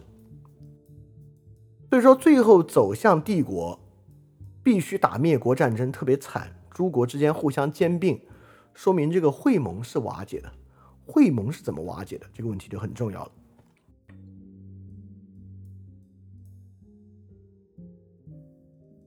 首先啊，会盟是很有用的。我们先来说一个最典型的春秋时期的会盟啊，就齐桓公主持的这个葵丘会盟。这个齐桓公为什么要主持这个葵丘会盟呢？还帮了周王室一个忙呢。当时周王室啊，就上一个周惠王又要废掉自己的嫡长子。太子正要立自己这个很宠妃生的儿子啊，王子代为新的太子，但由于这样的费力过程啊，周王室本身就要出问题。当时齐国在桓公期间很强，齐国就来保这个太子正，联合当时的八国诸侯要保太子正上位，后来保住了。这个太子正继位之后呢，就是周襄王。当然，太子正上位呢，当然就是对自己这个。大恩人啊，齐桓公恩宠有加，就在他与齐国的共同主持之下，举办了葵丘会盟。因此，所有参与葵丘会盟的这个诸侯国啊，都订立了一个协议：第一，不准随便更换嫡长子太子；第二，不准以妾代妻；第三，不能让妇女参与这个诸侯国大事。当然，第三个在今天我们的视角看来是这个对女性有侮辱性的。但当时呢，其实是为了这个禁止宠妃干政啊，这是有很有时代局限的一个协议啊。所以在这个情况之下呢，我们就会发现，其实这个例子是一个好例子，就是在这样好例子情况之下，《论语》之中，孔子对于管仲有不同的评价。比如说，管仲是不是一个守礼的人，孔子就会一方面认为。你看管仲这样的人啊，在齐桓公面前根本不守君臣之间的礼仪规范和君臣之间的差异。所以说，如果管仲这样的人都算守礼，那天下就没有不守礼的人了。所以管仲在施行礼制方面完全是个坏例子。第二，但孔子也同样说，如管仲当时是另外一个学生问啊，说管仲这个人算人吗？算我们儒家标准的人吗？孔子说：“管仲都不算人，还有谁算人呢？如果不是因为管仲啊，我们现在早就披发左衽，任人宰割了。也就是说，管仲在齐桓公之下，就是像葵丘会盟这样的例子，是维持住了当时所需要的一个春秋礼制的。对于会盟秩序啊，对于当时国际秩序的形成很有帮助。在晋文公伐楚啊，因为晋楚之争在春秋期间是一个长达百年的这个世仇关系啊。伐楚成功之后呢，是做了建土会盟，勾践灭吴国之后啊，是为了显示自己虽然很强，越国建得很强，但越国不会图谋中原，不会与中原诸侯国家交战，做了徐州会盟。对，为什么在春秋时期大家没有搞灭国战争呢？搞了，这个勾践灭吴那是世仇啊，搞了之后还能停得下来呢？就是因为有会盟的机制和体制。好，不管是这个晋国啊、齐国啊，灭吴之后的越国啊，都是大国，好像这个会盟啊，跟今天一样，国际外交舞台啊，谁拳头大谁有用，但其实不是。在春秋之间啊，也有小国可以利用外交手段达成大国停战的故事。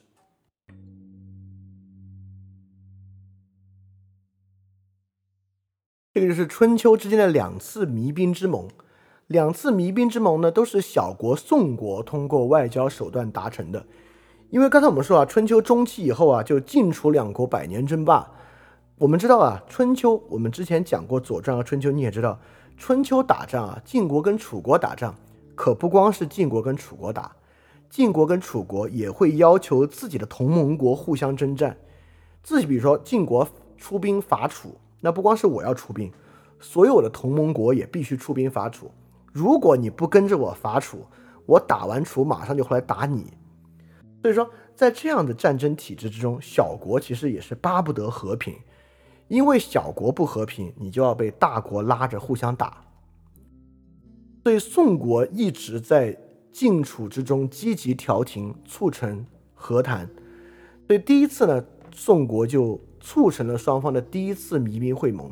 但第一次啊，这个很快合约就被撕毁了，然后两边又打作一团。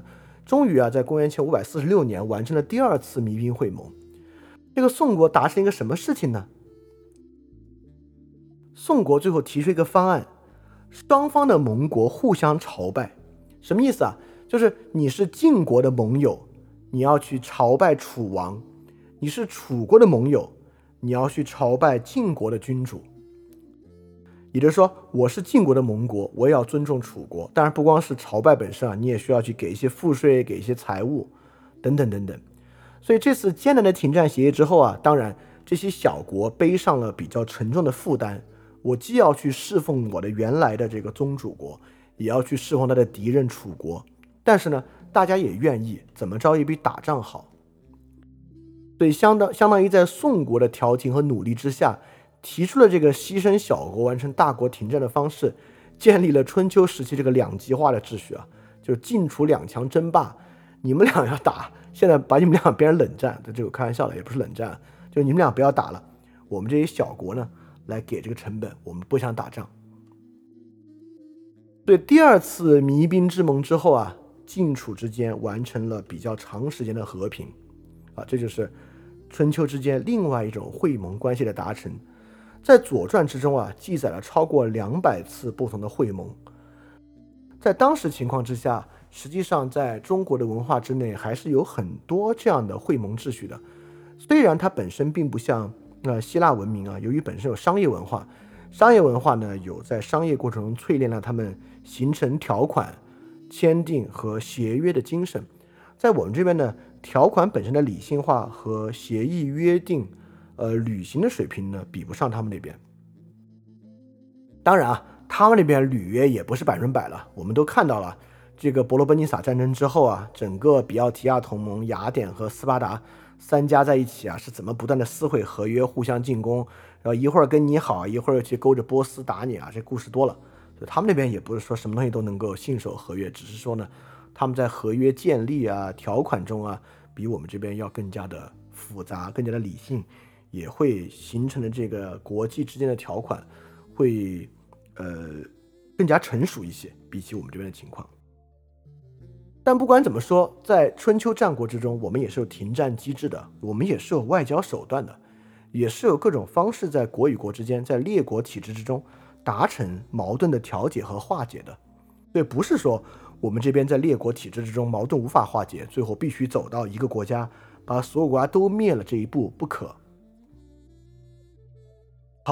那我们就要问了哈，既然春秋时间啊，连《左传》之中记录了两百多次不同的会盟，那为什么战国其实国家还少了点呢？七雄之间不能够用会盟的方式来达成呢？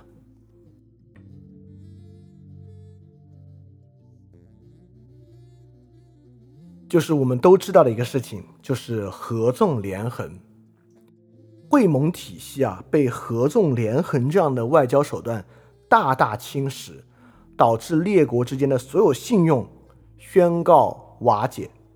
这不光是信用的瓦解，也是周王室在中间调解能力的瓦解。我们就回到啊，刚才我们说魏国在权力顶峰，想要维持春秋霸主体制的那一场会盟。冯泽之会，冯泽之会发生了什么事情，导致魏国这个霸主体制不仅瓦解，还推动战国走向合纵连横。当时魏国搞这个冯泽之会啊，就是联系了这个泗水十二国，一起要进攻秦国。所以说呢，就是你看啊，现在秦国成为了大家的敌人，我啊作为天下盟主魏国，我带领大家去反抗秦国。我们给秦国打服了，维持这个周王室的安全，维持天下的安全，行不行？本来原来是这么想的，但是呢，魏王却被商鞅说服了。商鞅就说啊，你们魏国太厉害了，所以说你们现在啊，不光要打我们，你光打我们，你们还成不了你们的霸业，你们最好。北边儿，你联合这中间这些国家，你看你们能联合十二个国家，你能联合这么多国家，你就北边去进攻燕国，东边去打敌国、打齐国。你只要打燕国、打齐国，赵国就必须和你结盟。你西边打我们秦国，你南边呢打楚国，这样的情况之下呢，韩国也必然会听从你，因为啊。韩赵魏三家啊，在三家分秦之后，最开始本来是很很团结的，他们团结一起应对其他外敌。但时间越长，他们三家的关系其实越差。尤其是啊，他们三家其实只要能力越悬殊，关系越差。所以魏国当时有个很大的问题啊，就是魏国不知道该怎么处理赵国与韩国的关系，是个很麻烦的事情。所以说呢，你看商鞅给他劝的，就是你看。你去打燕国、打齐国，哎，赵国就会听从你，就会听你的。你打我们秦国，南边打楚国，韩国就能听你的。所以你不要光打我们，你这些都打。而且啊，你只要能伐齐楚，其实呢，你就能当真正天下的霸主。因为他这次冯泽之会，齐国和楚国是没有参加的，因此呢，你啊就能够有称王的业绩了。所以说这样吧，你既然要要跟他们比啊。你不如先称王，然后呢就可以去打齐国和楚国了。当然啊，秦国的意思很简单，你啊，我都给你制定这个天下霸业，你这么厉害了，你打齐国、楚国啊，我们秦国就帮你打，这样就更容易打好，行不行？结果啊，魏国就冲昏头脑，魏惠王背信弃义，决定第一称王，第二伐齐伐楚。既忤逆了周天子，还得罪了当时的两个大国。而商鞅这套说辞啊，就是最典型的合纵连横的说辞。合纵连横就是一个最典型的政治现实主义情况之下，导致各国和盟国关系一再背信弃义的一个方法。尤其是连横啊，就在张仪秦国的挑唆之下，不断在秦国远交近攻的。这个背景之下，尤其是魏国和楚国不断的背弃自己的盟友，在里面左右横跳。所以说，整个会盟体系很明显是建立在列国体系之中诚信的基础之下的。如果诚信的外交风格和外交环境完全被合纵连横替代，那其实整个所谓的会盟体制也就瓦解，也就失灵了。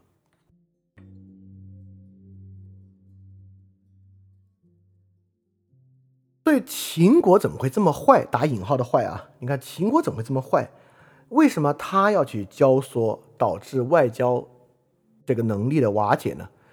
就是因为秦国确实处于一个很特殊的位置之上。虽然春秋五霸有秦穆公，但听过我们之前节目你也知道啊，秦穆公是在秦晋的对抗之中失败的一方。正因为在秦晋对抗之中失败，所以秦只能去征讨西西戎，就征讨戎狄部落。所以说周王室啊是封他为称霸西戎。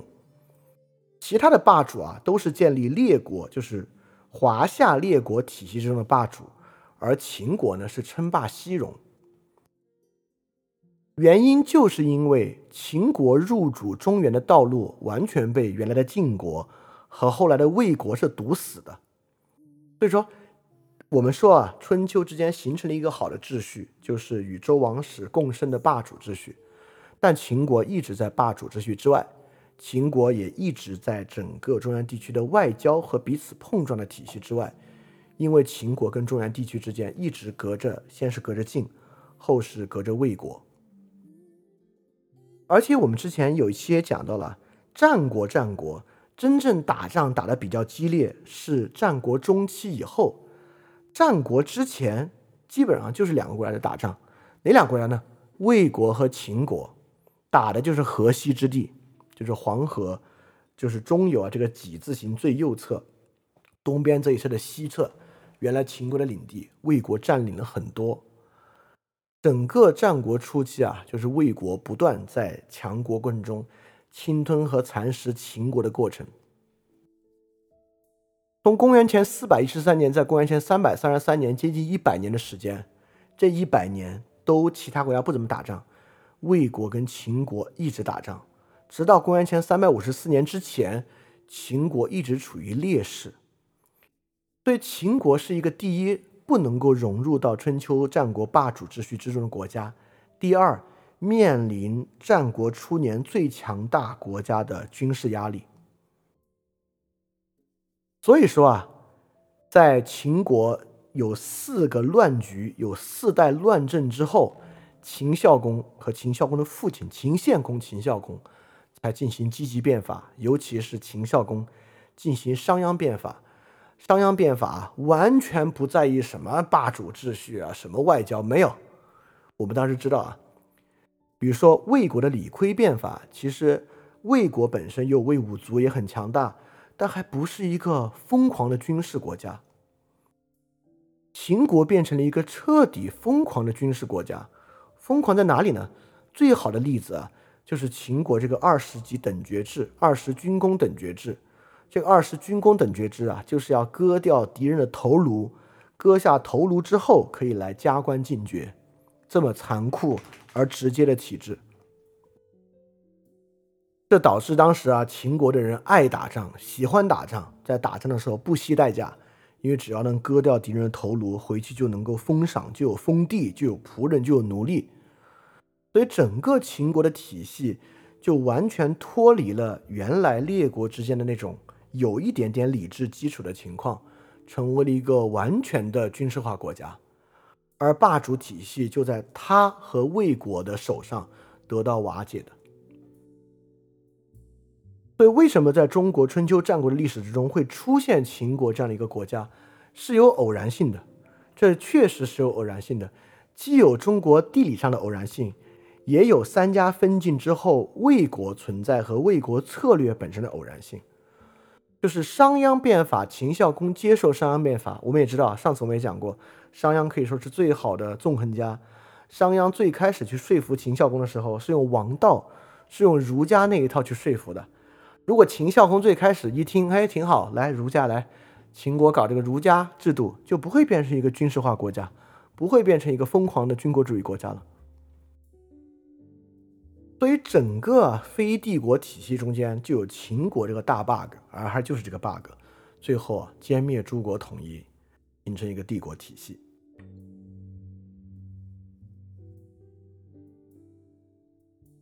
所以你看，我们总结一下，春秋秩序为什么会瓦解，就是因为诸国之间他们本身所形成的安全感彻底的丧失。第一，本来形成周王室与诸国共生的霸主秩序。这个霸主秩序就是可以不用打灭国战争嘛，因为有霸主秩序在，国与国之间啊打服了算，打服之后啊，周王室监督之下割地，割几座城池，甚至有时候还还给你一些，只要你服我，纳贡就能够行。为什么这套体系瓦解，灭国战争开启，就是因为秦这个 bug。秦呢，就是在魏的压迫之下走入这个极端军国主义的，因为这个极端军国主义的存在，而给它的地理位置啊与被魏国隔绝，完全隔绝在了这个霸主秩序之外，所以这个呢导致霸主秩序瓦解，灭国战争开启。好，第二，在诸国内部啊，各个诸侯国内部为什么失去了贵族寡头制延续的安全感呢？这是因为三家分晋，田氏代齐，有了外姓篡权。因为外姓篡权的原因啊，导致各个诸侯国失去了这个安全感，带来这个废除世袭制的变法体制，所以本身这个贵族寡头制呢也瓦解了。第三就是各国之间调停的会盟体制为什么瓦解？就是魏国、楚国这样的国家在秦国这个合纵连横的局势之下逐渐失信，这个失信之后呢，外交手段宣告瓦解，最后呢，列国之间的兼并灭国战争才变得不可避免的。所以在春秋秩序瓦解之中啊，秦国、晋国在变化中居于一个非常核心的位置。最开始是秦晋，但后来就是秦魏。秦魏这两个国家和两个国家身上发生的这些偶然的、具有很强偶然性的事情，是春秋战国最后走向帝国的很重要的原因。其实啊，春秋是对非霸主秩序国家有这个同化作用的。大家可以想想啊。最早称王的国家是谁啊？是楚国，他们叫楚庄王，对吧？在其他国家还是什么公什么公的时候，他们称王了。而楚国最早啊，就是拒绝接受中原秩序的。我们就是蛮夷国家，所以就是打你，没有什么理由，就是要打你。但在跟其他国家碰撞中啊，跟晋国打仗，跟齐国打仗，打着打着，作为夷狄的楚国也慢慢加入和纳入这个霸主秩序，对吧？楚国都行。为什么秦国不行？当然原因很简单，因为秦国其实跟周王室的关系比最开始的楚国更近也更好。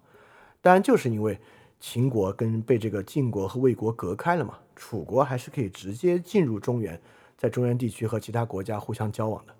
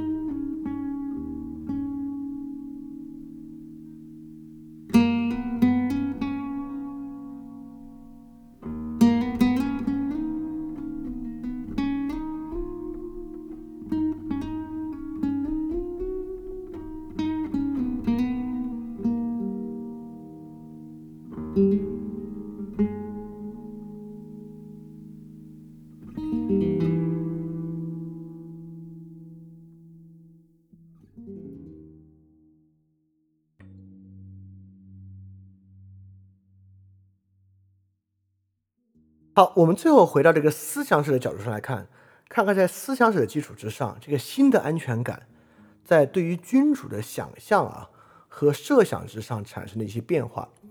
刚才我们说的呢都是一些史实，现在我们来总结一下对于君主想象的一些变化。我们怎么总结呢？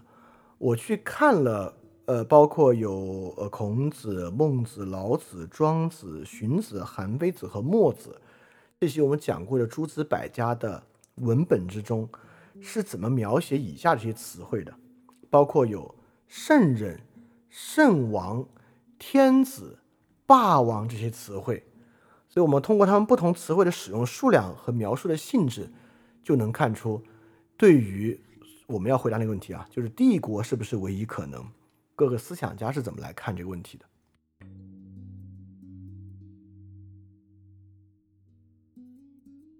首先，第一个词“天子”，这些思想家谁最强调天子？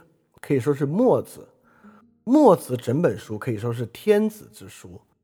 也就是说，在墨子解决春秋战国问题、构建出新的安全感的过程之中，天子这个身份在里面最重要。墨子是怎么理解天子，以及天子的功能是什么呢？首先呢，墨子里面有这么一句，就是说这个昔之圣王禹汤文武兼爱天下之百姓，率以尊天事鬼，其利人多，故天福之，使立为天子。我们知道啊，在先秦思想家之中啊，墨子是最好搞这个什么鬼啊、神啊这些东西的。就在他这里呢，天子是具有这个君权神授意味的这个一个位子。这个位子啊，是你必须得到这个神的授意、鬼的这个青睐之后才能够坐的一个位子。好，这是它的基础啊。其次，天子可以干嘛呢？墨子有一本叫《上同》。上同啊，我可以说这是真正的天子之书。这一句话里面提四五个天子，整个上同这个说就是在说这个天子要怎么样。你听过墨子，当然知道上同是要干嘛。上同是要抹掉一切差异，怎么个抹法呢？我摘了两句啊，我就不念文言文，直接看他白话的意思啊。他说天子啥呢？说啊，国君是国家真正掌握仁义的这个人，对全国发布政令，他就命令啊。所有人听到好的或不好的事情，都一定要拿来告诉天子。天子认为是对的，其他人一定要认为是对的；天子认为不对的，其他人一定要认为是不对的。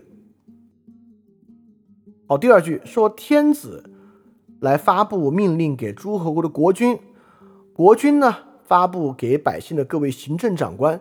这些确定之后啊，天子就在这个体系之中来施行教化。他说。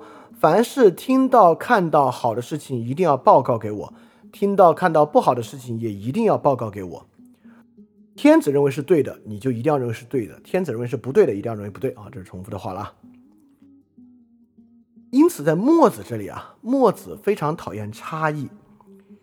有三个人啊，在先秦诸子百家之中特别强调差异。墨子、荀子、韩非子，如果你还记得的话，这三个人都说差异不可避免。墨子说差异非常糟糕，差异就是争夺的开始。荀子就说啊，这个人性本恶，一定会争利。韩非子就是说啊，这个利益，国国君与臣子不同，夫妻不同，人与人的利益总是相异的，就这个差异导致他们一定要起争执。所以在墨子的想象之中啊，安全感的取得就是要靠天子。来消除一切差异，来取得。所以墨子当然这是个非常粗糙的想法，我不得不说。那墨子呢，就是非常强调天子是新的一个消灭一切差异的天子，是新的安全感的来源。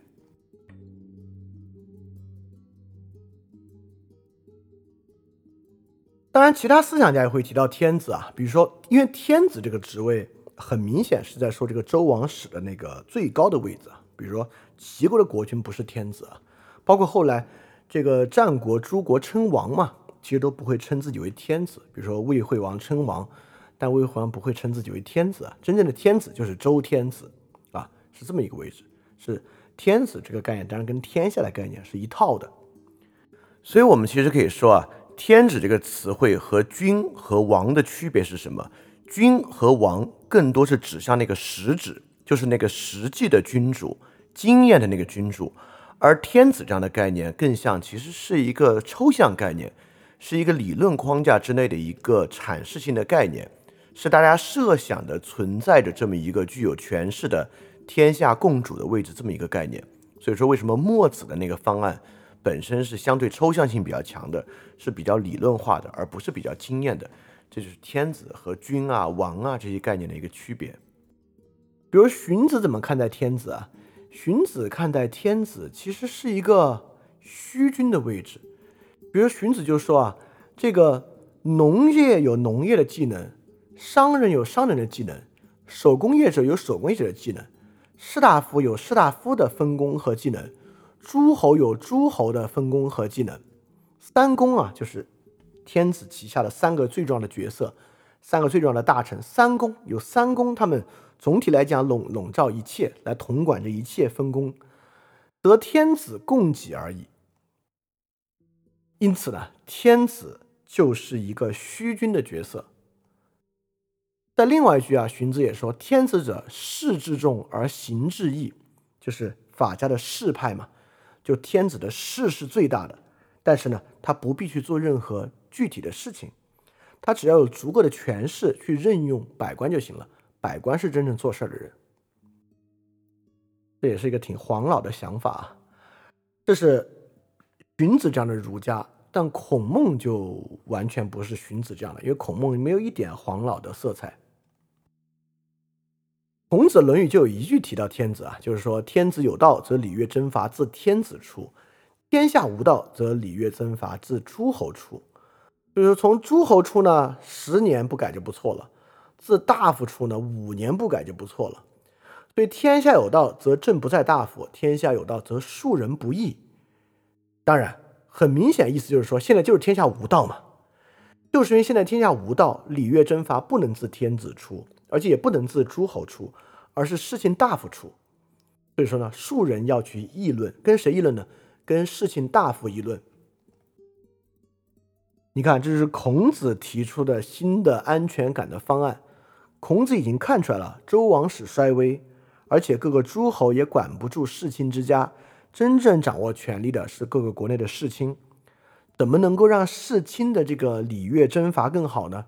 就是这样的庶人，就孔子这样的庶王，这样的王官学在民间的这些人，应该形成一个新的制衡大夫的势力。所以我一直觉得孔子的儒家是一个非常现实主义的道路，就是因为在孔子这里啊，你看孔子其实不爱谈战国时期道家和墨家爱谈的那些。不管是命啊、鬼啊、神啊，在孔子这里啊，天子也并不是他理论真正立论的核心，也并不是他真正找到的解决之道，而仅仅是一个理论上的起点而已。真正落实到孔子实际想法之中，依然是大夫与庶民之间所产生的某种在理智之下的对撞、碰撞和互相制衡的关系。好，孟子也提到天子啊，但不是从这个视角。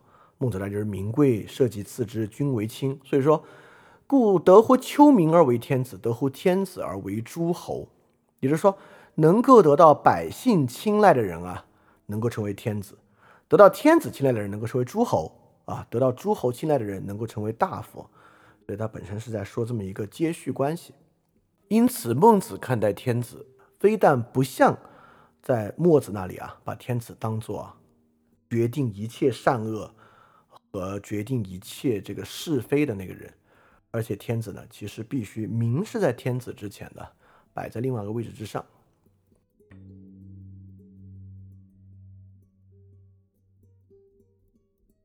所以你看，如果墨子写的是天子之书，在墨子那里啊，就是引入新的安全感的是天子；在儒家这里是什么呢？当然就是君子圣人之书。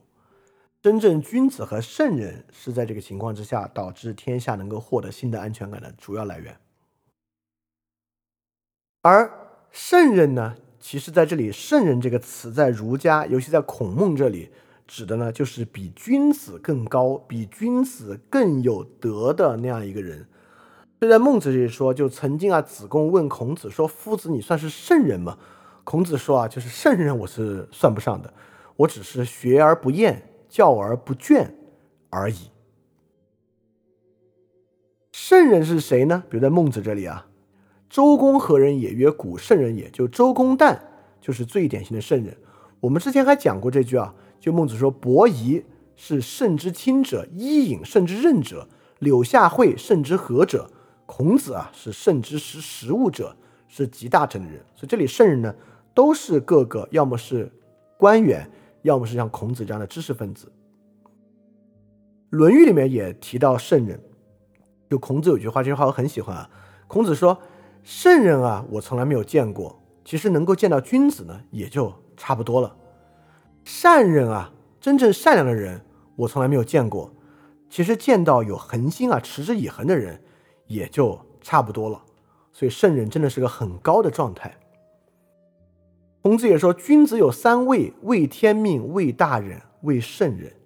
对，就是这样情况。所以说，圣人在这边呢是一个理想。真正是君子，就是取法乎上，得乎其中嘛。君子标着圣人的标准。就能够获得本身他所需要、所知道的礼法的道理，并将礼法的道理向社会分享，能够帮助在礼崩乐坏情况之下实现新的秩序。对，为什么你看啊？为什么儒家这么强调周公？周公怎么这么重要？你看，周公做的是什么呢？周公有两个事情最关键：第一，平定叛乱；第二，就是周公摄政。摄政结束之后，还政于周王室。所以你看，周公就是在周王室建立初年出现问题的时候，去采用礼制解决问题的那个人。所以儒家为什么这么强调周公旦？周公旦就是用他的仁与德去建立一种新的政治安全感的那个人。所以周公旦是他们的榜样模范，就是这样的原因。所以和墨家强调天子不同啊，儒家强调在圣人这样一个道德楷模和礼制楷模背景之下，普通君子所起到的作用。所以对于儒家来讲啊，重新使得东周社会具有安全感的，就是君子在中间所起到的作用。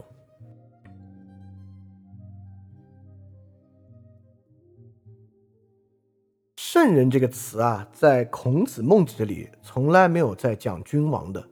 但是在黄老这派里面却有很不同的看法，比如荀子啊，一方面是在说儒家，比如说啊，荀子这句话说这个学习的终结是什么呢？学习啊，就是最开始学《诗经》，然后呢，最后终结在学礼。最开始呢是为士，终结在成为圣人。在这句话，荀子讲的圣人啊，还是讲的是孟子、孔子讲的那个圣人。但是呢，在荀子另外的书里面，他话锋一转，他就提到了黄老讲的这个道。所以看，此其道出乎一，就是道啊，就是从这个一里边来的。神故之谓圣人，圣人也者，道之管也。所以什么是圣人呢？就是道在地上的管道和通道。这就完完全全不是孔孟讲的那个圣人的意思了。是以学、以礼、以德成为了圣人，而是老子之上以道成为了圣人了。好，为什么要转道这一个呢？马上看荀子画风再转：“此山智者，非圣人莫之能进，故非圣人莫之能忘。”所以说，正是因为啊，圣人呢是这个道在天下的管道，所以说圣人要干嘛？圣人要当王。包括荀子性恶篇，问者曰：“人之性恶，礼义恶生。”应之曰：“凡礼义者，是生于圣人之伪。”也就是说，人的本性是恶的，礼义怎么来的呢？礼义是圣人制定出来的。我们也知道，在荀子这里啊，礼义跟奖惩是差不多的关系啊，隆礼和奖惩是很近很近的关系。是在荀子这里啊，儒家的礼教和法家的惩罚之间啊，取得了某种共通，也就是说。法家的惩罚实际上某种程度上也是一种教育啊，这是在荀子这里实现的啊，建立了以利为师的某种理论基础。所以圣人怎么会有权利去定奖惩呢？也就是说，在荀子这里啊，圣人已经慢慢慢慢就是变成君王了。更不用说在老子那里啊，在通篇老子之中，反讲圣人一定就是君王。比如说，天地不仁以万物为刍狗，圣人不仁以百姓为刍狗。这里圣人对百姓嘛，明显就是君王。另外一句啊，就是很糟糕的那句啊，是以圣人之治，虚其心，实其腹，弱其志，强其骨，常使民无知无欲，使夫知者不敢为也。为无为，则无不治。就说圣人治理天下，就是要去反正剥夺百姓的各种能力，使民无知无欲，让有知识的那些人呀，也不敢做任何事情啊。这是老，所以在老子这本书里面。圣人呢，讲的其实就是国君。在荀子的书里边，有一部分是跟儒家很像的，圣人指的是君子的升级版，但更多地方圣人指的是国君。所以荀子书里面有一个概念，这个概念几乎只有荀子用，在先秦诸子百家之中，就是圣王。所以荀子有些书啊，我们可以说简直就是圣王之书。圣王是荀子所想象那个君王最典型的状态。你看啊，墨子想象君王是想象成那个统一一切标准的天子，这个孔孟不太想象君王，孔孟想象的呢是那个君子。荀子啊，虽然有儒家那一面，但荀子发明出圣王这个概念。圣王就是这样一个全能的君主，而且荀子这里圣王很有意思啊。我们一说圣王，应该很少吧？一点也不少。荀子有这么一句话，说啊，这个事物的区别就是要区别它们的等级名分，这事更重要。等级名分呢，是比礼更重要的事情。礼跟等级名分的区分中，什么最重要的？礼莫大于圣王。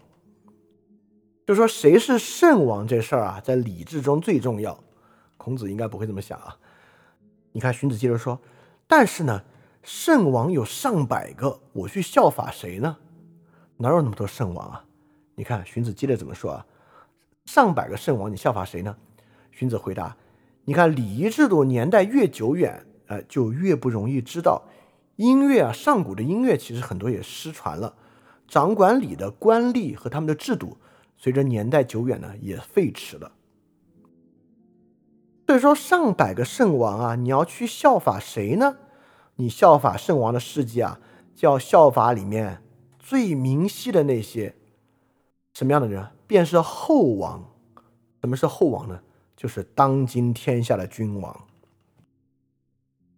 对，几乎是直接赋予当今君王以圣的地位，而且啊，你看，荀子作为儒家的那一面是要效法先王的，就是荀子非十二子里面讲那些其他儒家的问题，不就是效法先文效法的不对吗？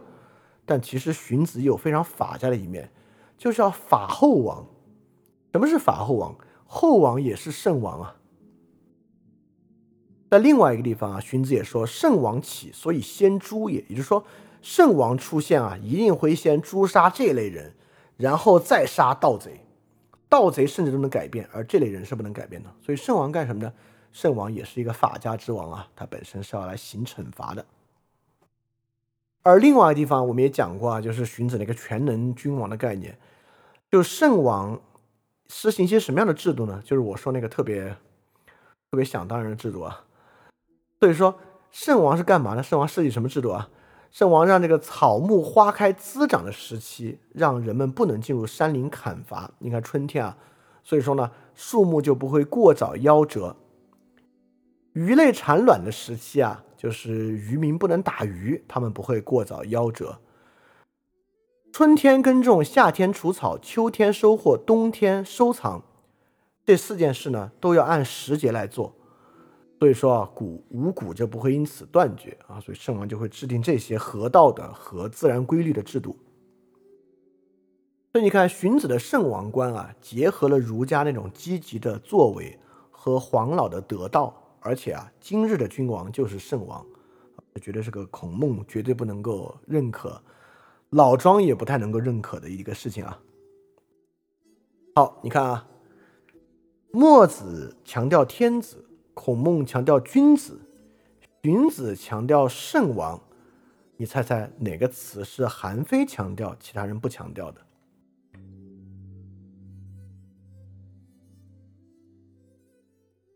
有一个词几乎只有韩非在说，就是霸王。韩非的书中讲了很多很多的霸王，而且这个霸王呢，经常是在讲秦国的时候，或者讲法家变法的时候会讲到霸王。就是他家有一句啊，就说到呢，秦国这么厉害，为什么还没有夺取天下？而且四四邻的诸侯没有归服，霸王的功名没有办法成就，完全就是因为秦国的谋臣并没有为国君尽忠。啊，这里有很多关于秦国如何争霸的故事啊，等等等等等等，就包括说现在的这个社会，秦国出了什么问题呢？大臣啊，都去抓住权势，小民安于在混乱之中。秦国、楚国的情况都是如此，但君主却不能像楚悼王秦孝公那样，却任用吴起、商鞅的这样人来阐明变法之术。所以，当今社会就是因此如此混乱，而没有霸王产生。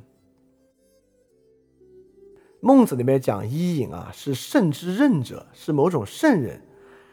这个韩非怎么讲伊尹呢？你看，韩非说啊，伊尹就是因为掌握了惩罚，商汤得以统治天下；管仲掌握惩罚，齐桓公才能称霸；商鞅掌握惩罚，秦国才能因此富强。这三个人呢，就是那种懂得霸王之术的人，能够明察国家，使他富强。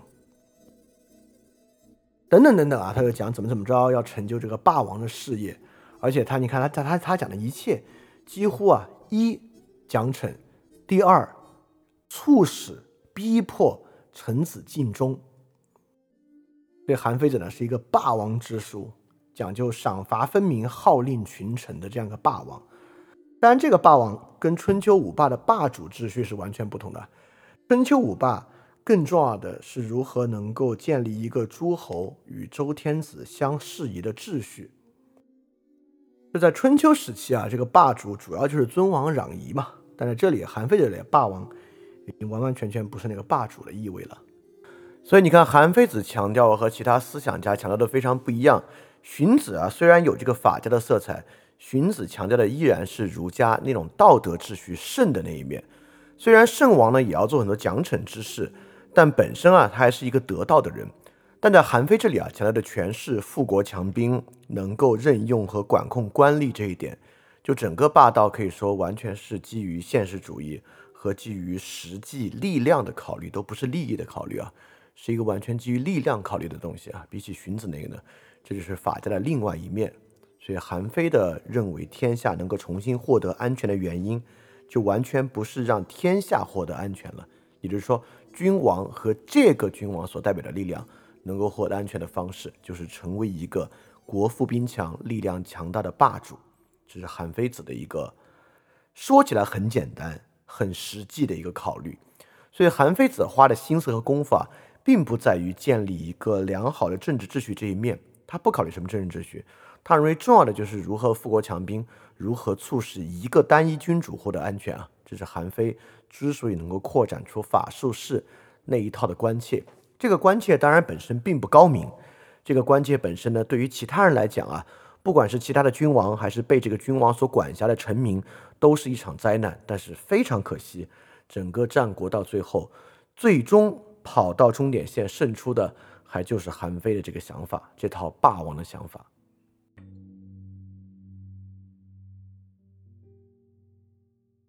所以这里面不同的思想家啊在构想这个新的秩序之中，都有自己的一个站位。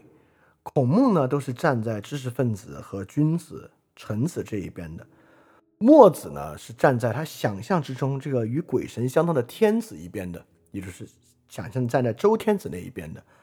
而荀子与法家呢，包括老子啊，都是站在世俗君王这一边的。对他们对于君主有非常不同的依傍和想象。强调君主获得单一权威的墨子、荀子、法家都强调；强调君主必须有笼罩群臣之势的荀子和法家强调；强调君主是一个虚君啊，事情呢是由群臣完成的，是荀子和黄老；一种变相的虚君啊，就是君主干嘛呢？君主就是御臣与御吏，这是韩非子。所以在他们的想象之中啊。啊，春秋战国礼崩乐坏，怎么样安全呢？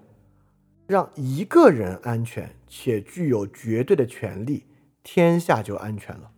墨子、荀子、法家都是这样。怎么才能让一个人安全、拥有绝对的权利呢？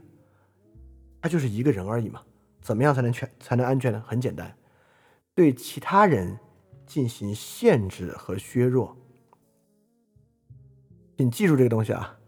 对其他人进行限制和削弱，成为中国历史之后漫长的时间，各个朝代在改革之中不断在想在做的事情。就是这个华夏帝制的进展，从秦汉之后，主要花的心思就是对其他的人群体进行限制和削弱。这里大家可以回想啊，韩非子对于君臣以及所有人利益绝对不可能达到共荣，利益总是相斥这一点逻辑的出发和关于法术士的设想，尤其是士论，就是君主啊，如果要得到安全，他就不可以分散自己的权利，就必须做所有的决定，他的决定由自己出，而不能由道理、由其他人、由形式有任何的逼迫。所以整个这个过程中呢，这套安全感本身的神经质属性和这套安全感在实现过程中与其他人那种极大的对撞和冲突，我觉得是很明显的。实际上呢，也是我们身体力行可以感觉到的。而儒家所想象的安全秩序是什么呢？强调君子世人对君主和大夫进行制衡，强调道德与礼法。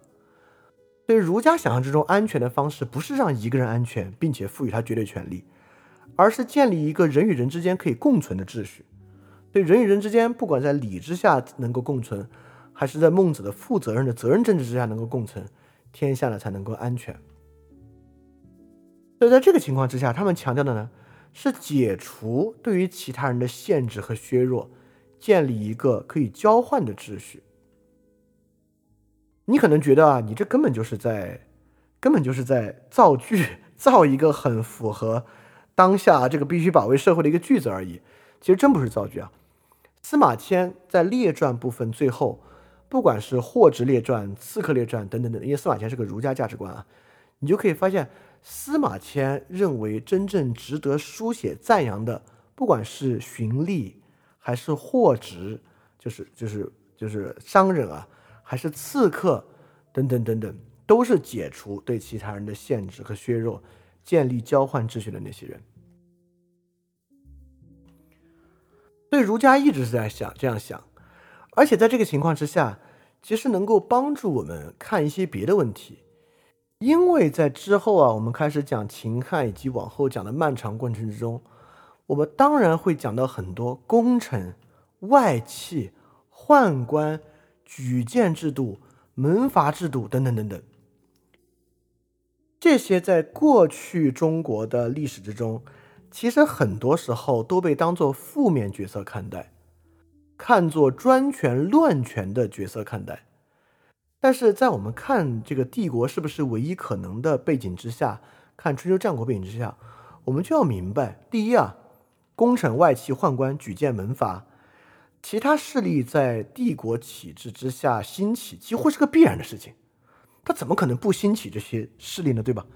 因为这个君王啊，他怎么也得依傍一些别的东西来治理天下。他只要要依傍别的东西，他们就会慢慢积累起来权力。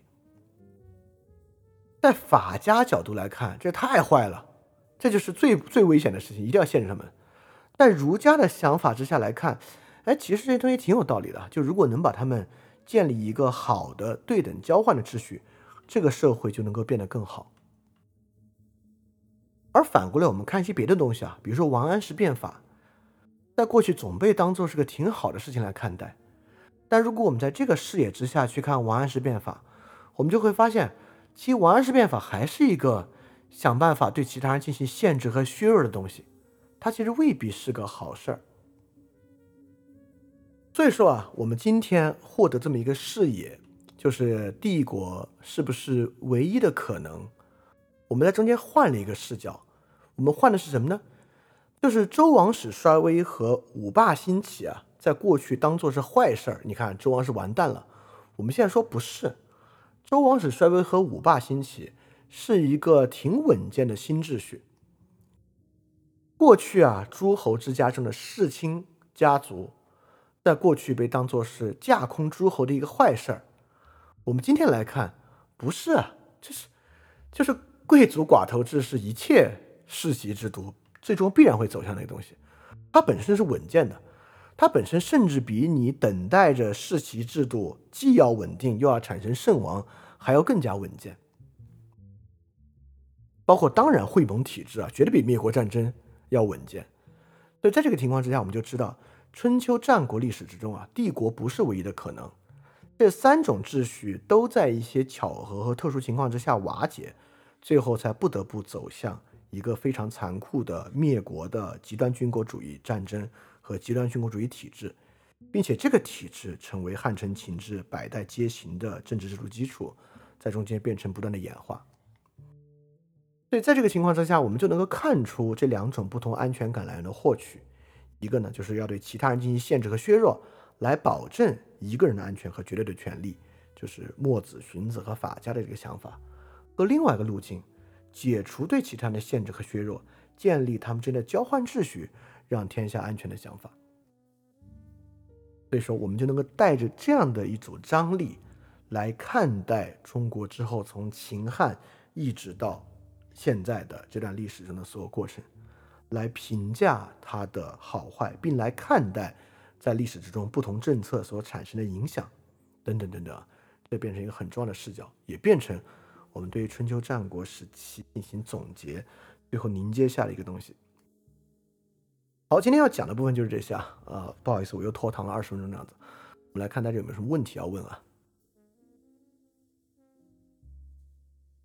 我我补一句吧，就是我们回头看啊，就是儒家所提出的解决方案，孔孟和不管是黄老啊，还是法家墨子提供的解决方案，里面有个很大的区别。就是我们都能感觉到啊，所谓礼崩乐坏是一种浓浓的不安全感，不管是周王室本身的不安全，还是各个诸侯本身的不安全。春秋战国在想办法建立一个新的、更加安全的体制，到战国最后当然就是要破除战争，要去止战。大家想要打到全天下只有一家就能够止战了。所以说，在这个时候针对这个安全的问题啊。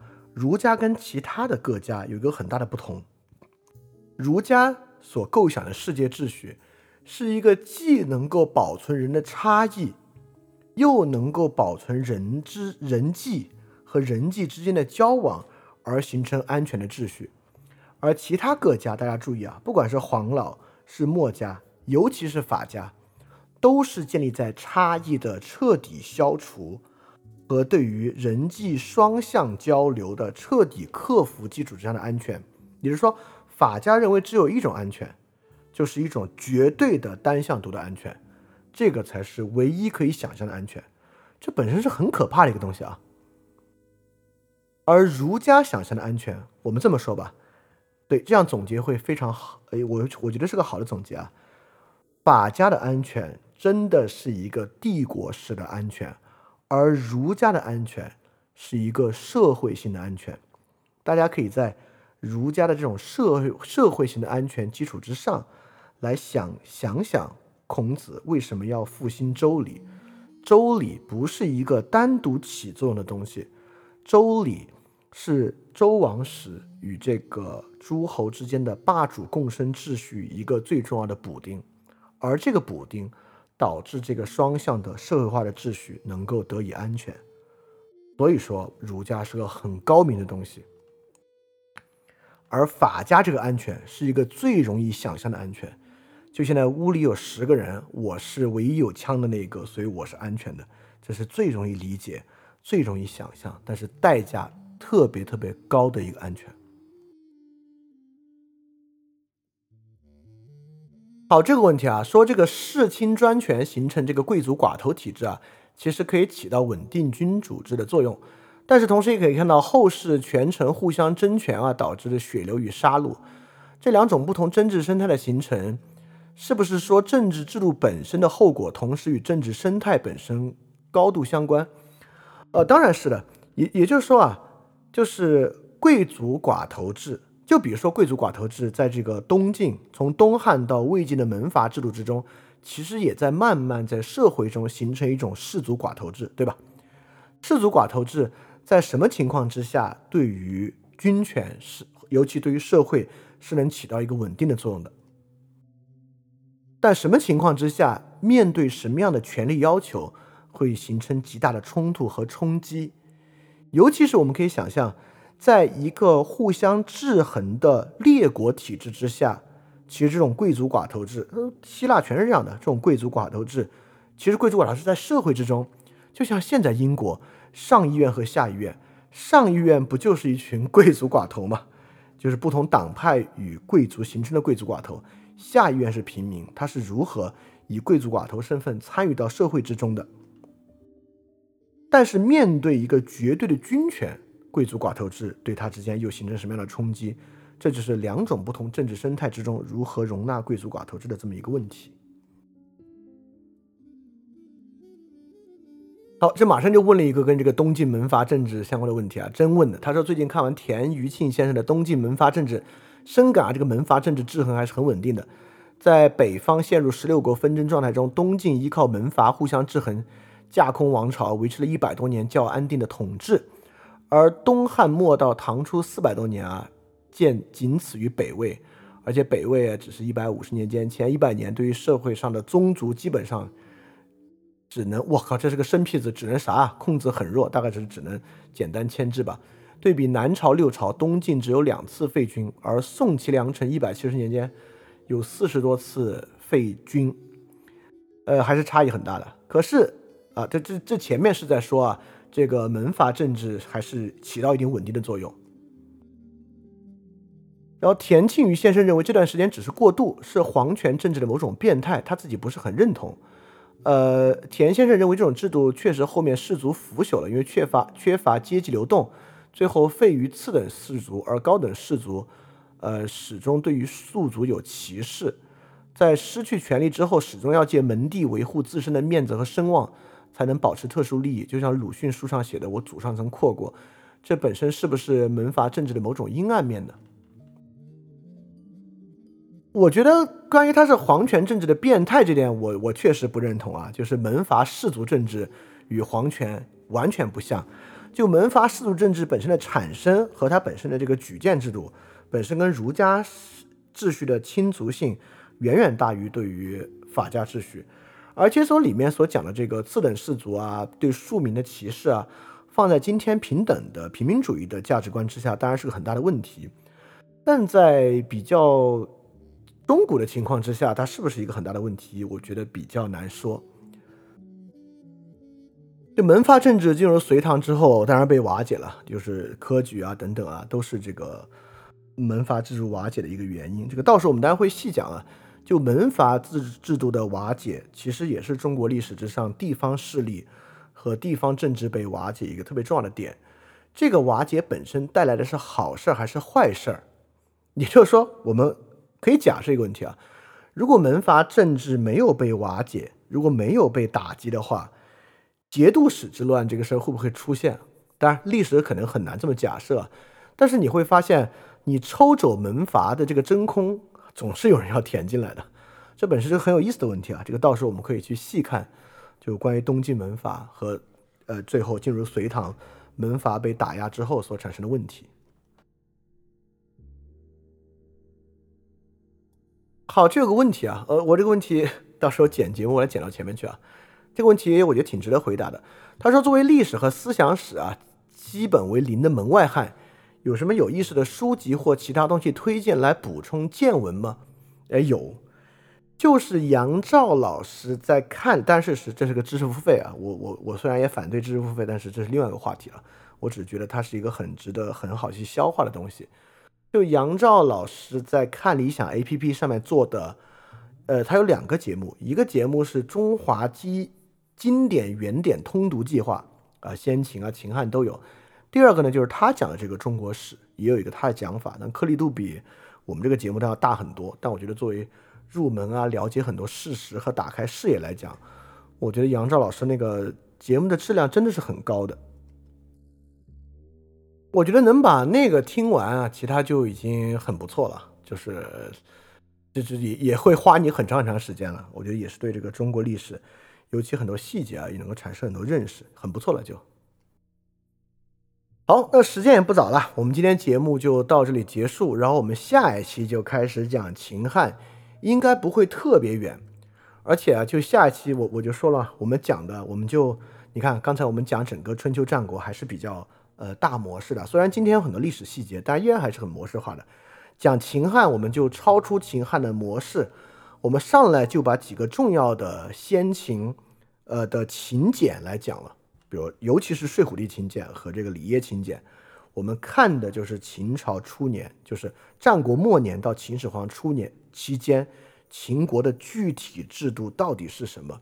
因为我们之前留下来一个非常重要的问题，就是实际上真正启动的是吏治，对吧？是吏治在维护着一个帝国的运转。那这个吏治是什么样的？这个吏治落实到民间最基层的官员上，秦朝到底是个什么样的体制？而且啊，就是这样的一个体制，在所谓的汉承秦制和百代皆兴停滞之下，慢慢慢慢往下延续。所以说，超出那些大的抽象的模式，我们啊就从这个最细则的开始进入秦汉部分的讲解。好，那我们今天要讲的部分就这么多，我们到这里结束啊。我们下一期开始讲这个睡虎地秦简和李爷秦简的节目，我们再见。OK，大家要记得感谢相信。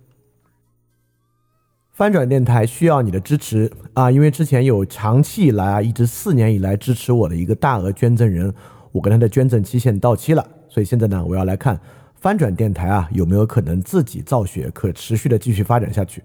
但是翻转电台呢会继续保持非知识付费模式，不管是电台节目、文章、知识社群，都保持全免费的模式，也不需要接广告或者做定制节目的方法，能够保持独立的运营。所以，在这个背景之下，需要大家的支持捐赠。希望饭店呢这个创作机制可以保持下去。如果运气好啊，钱多于我自己的生活所需，它还会用于做事侠创作机制本身的创作补贴。所以说，特别希望你通过 p a t r o n 和爱发电这两个平台赞助。如果你需要知道 p a t r o n 和爱发电的地址，请去 Show Note 之中看。好，谢谢大家了。非常感谢你收听本节目。如果希望每周一加入微信群，跟我们一起学习，提出问题，看到每次分享的 Keynote，可以微信添加“想借 Joy Share”，想借的拼音 X I N G J I E，Joy Share J O Y S H A R E，并说牛津通识读本，就可以被我们拉入群中，每周一起学习了。欢迎你来。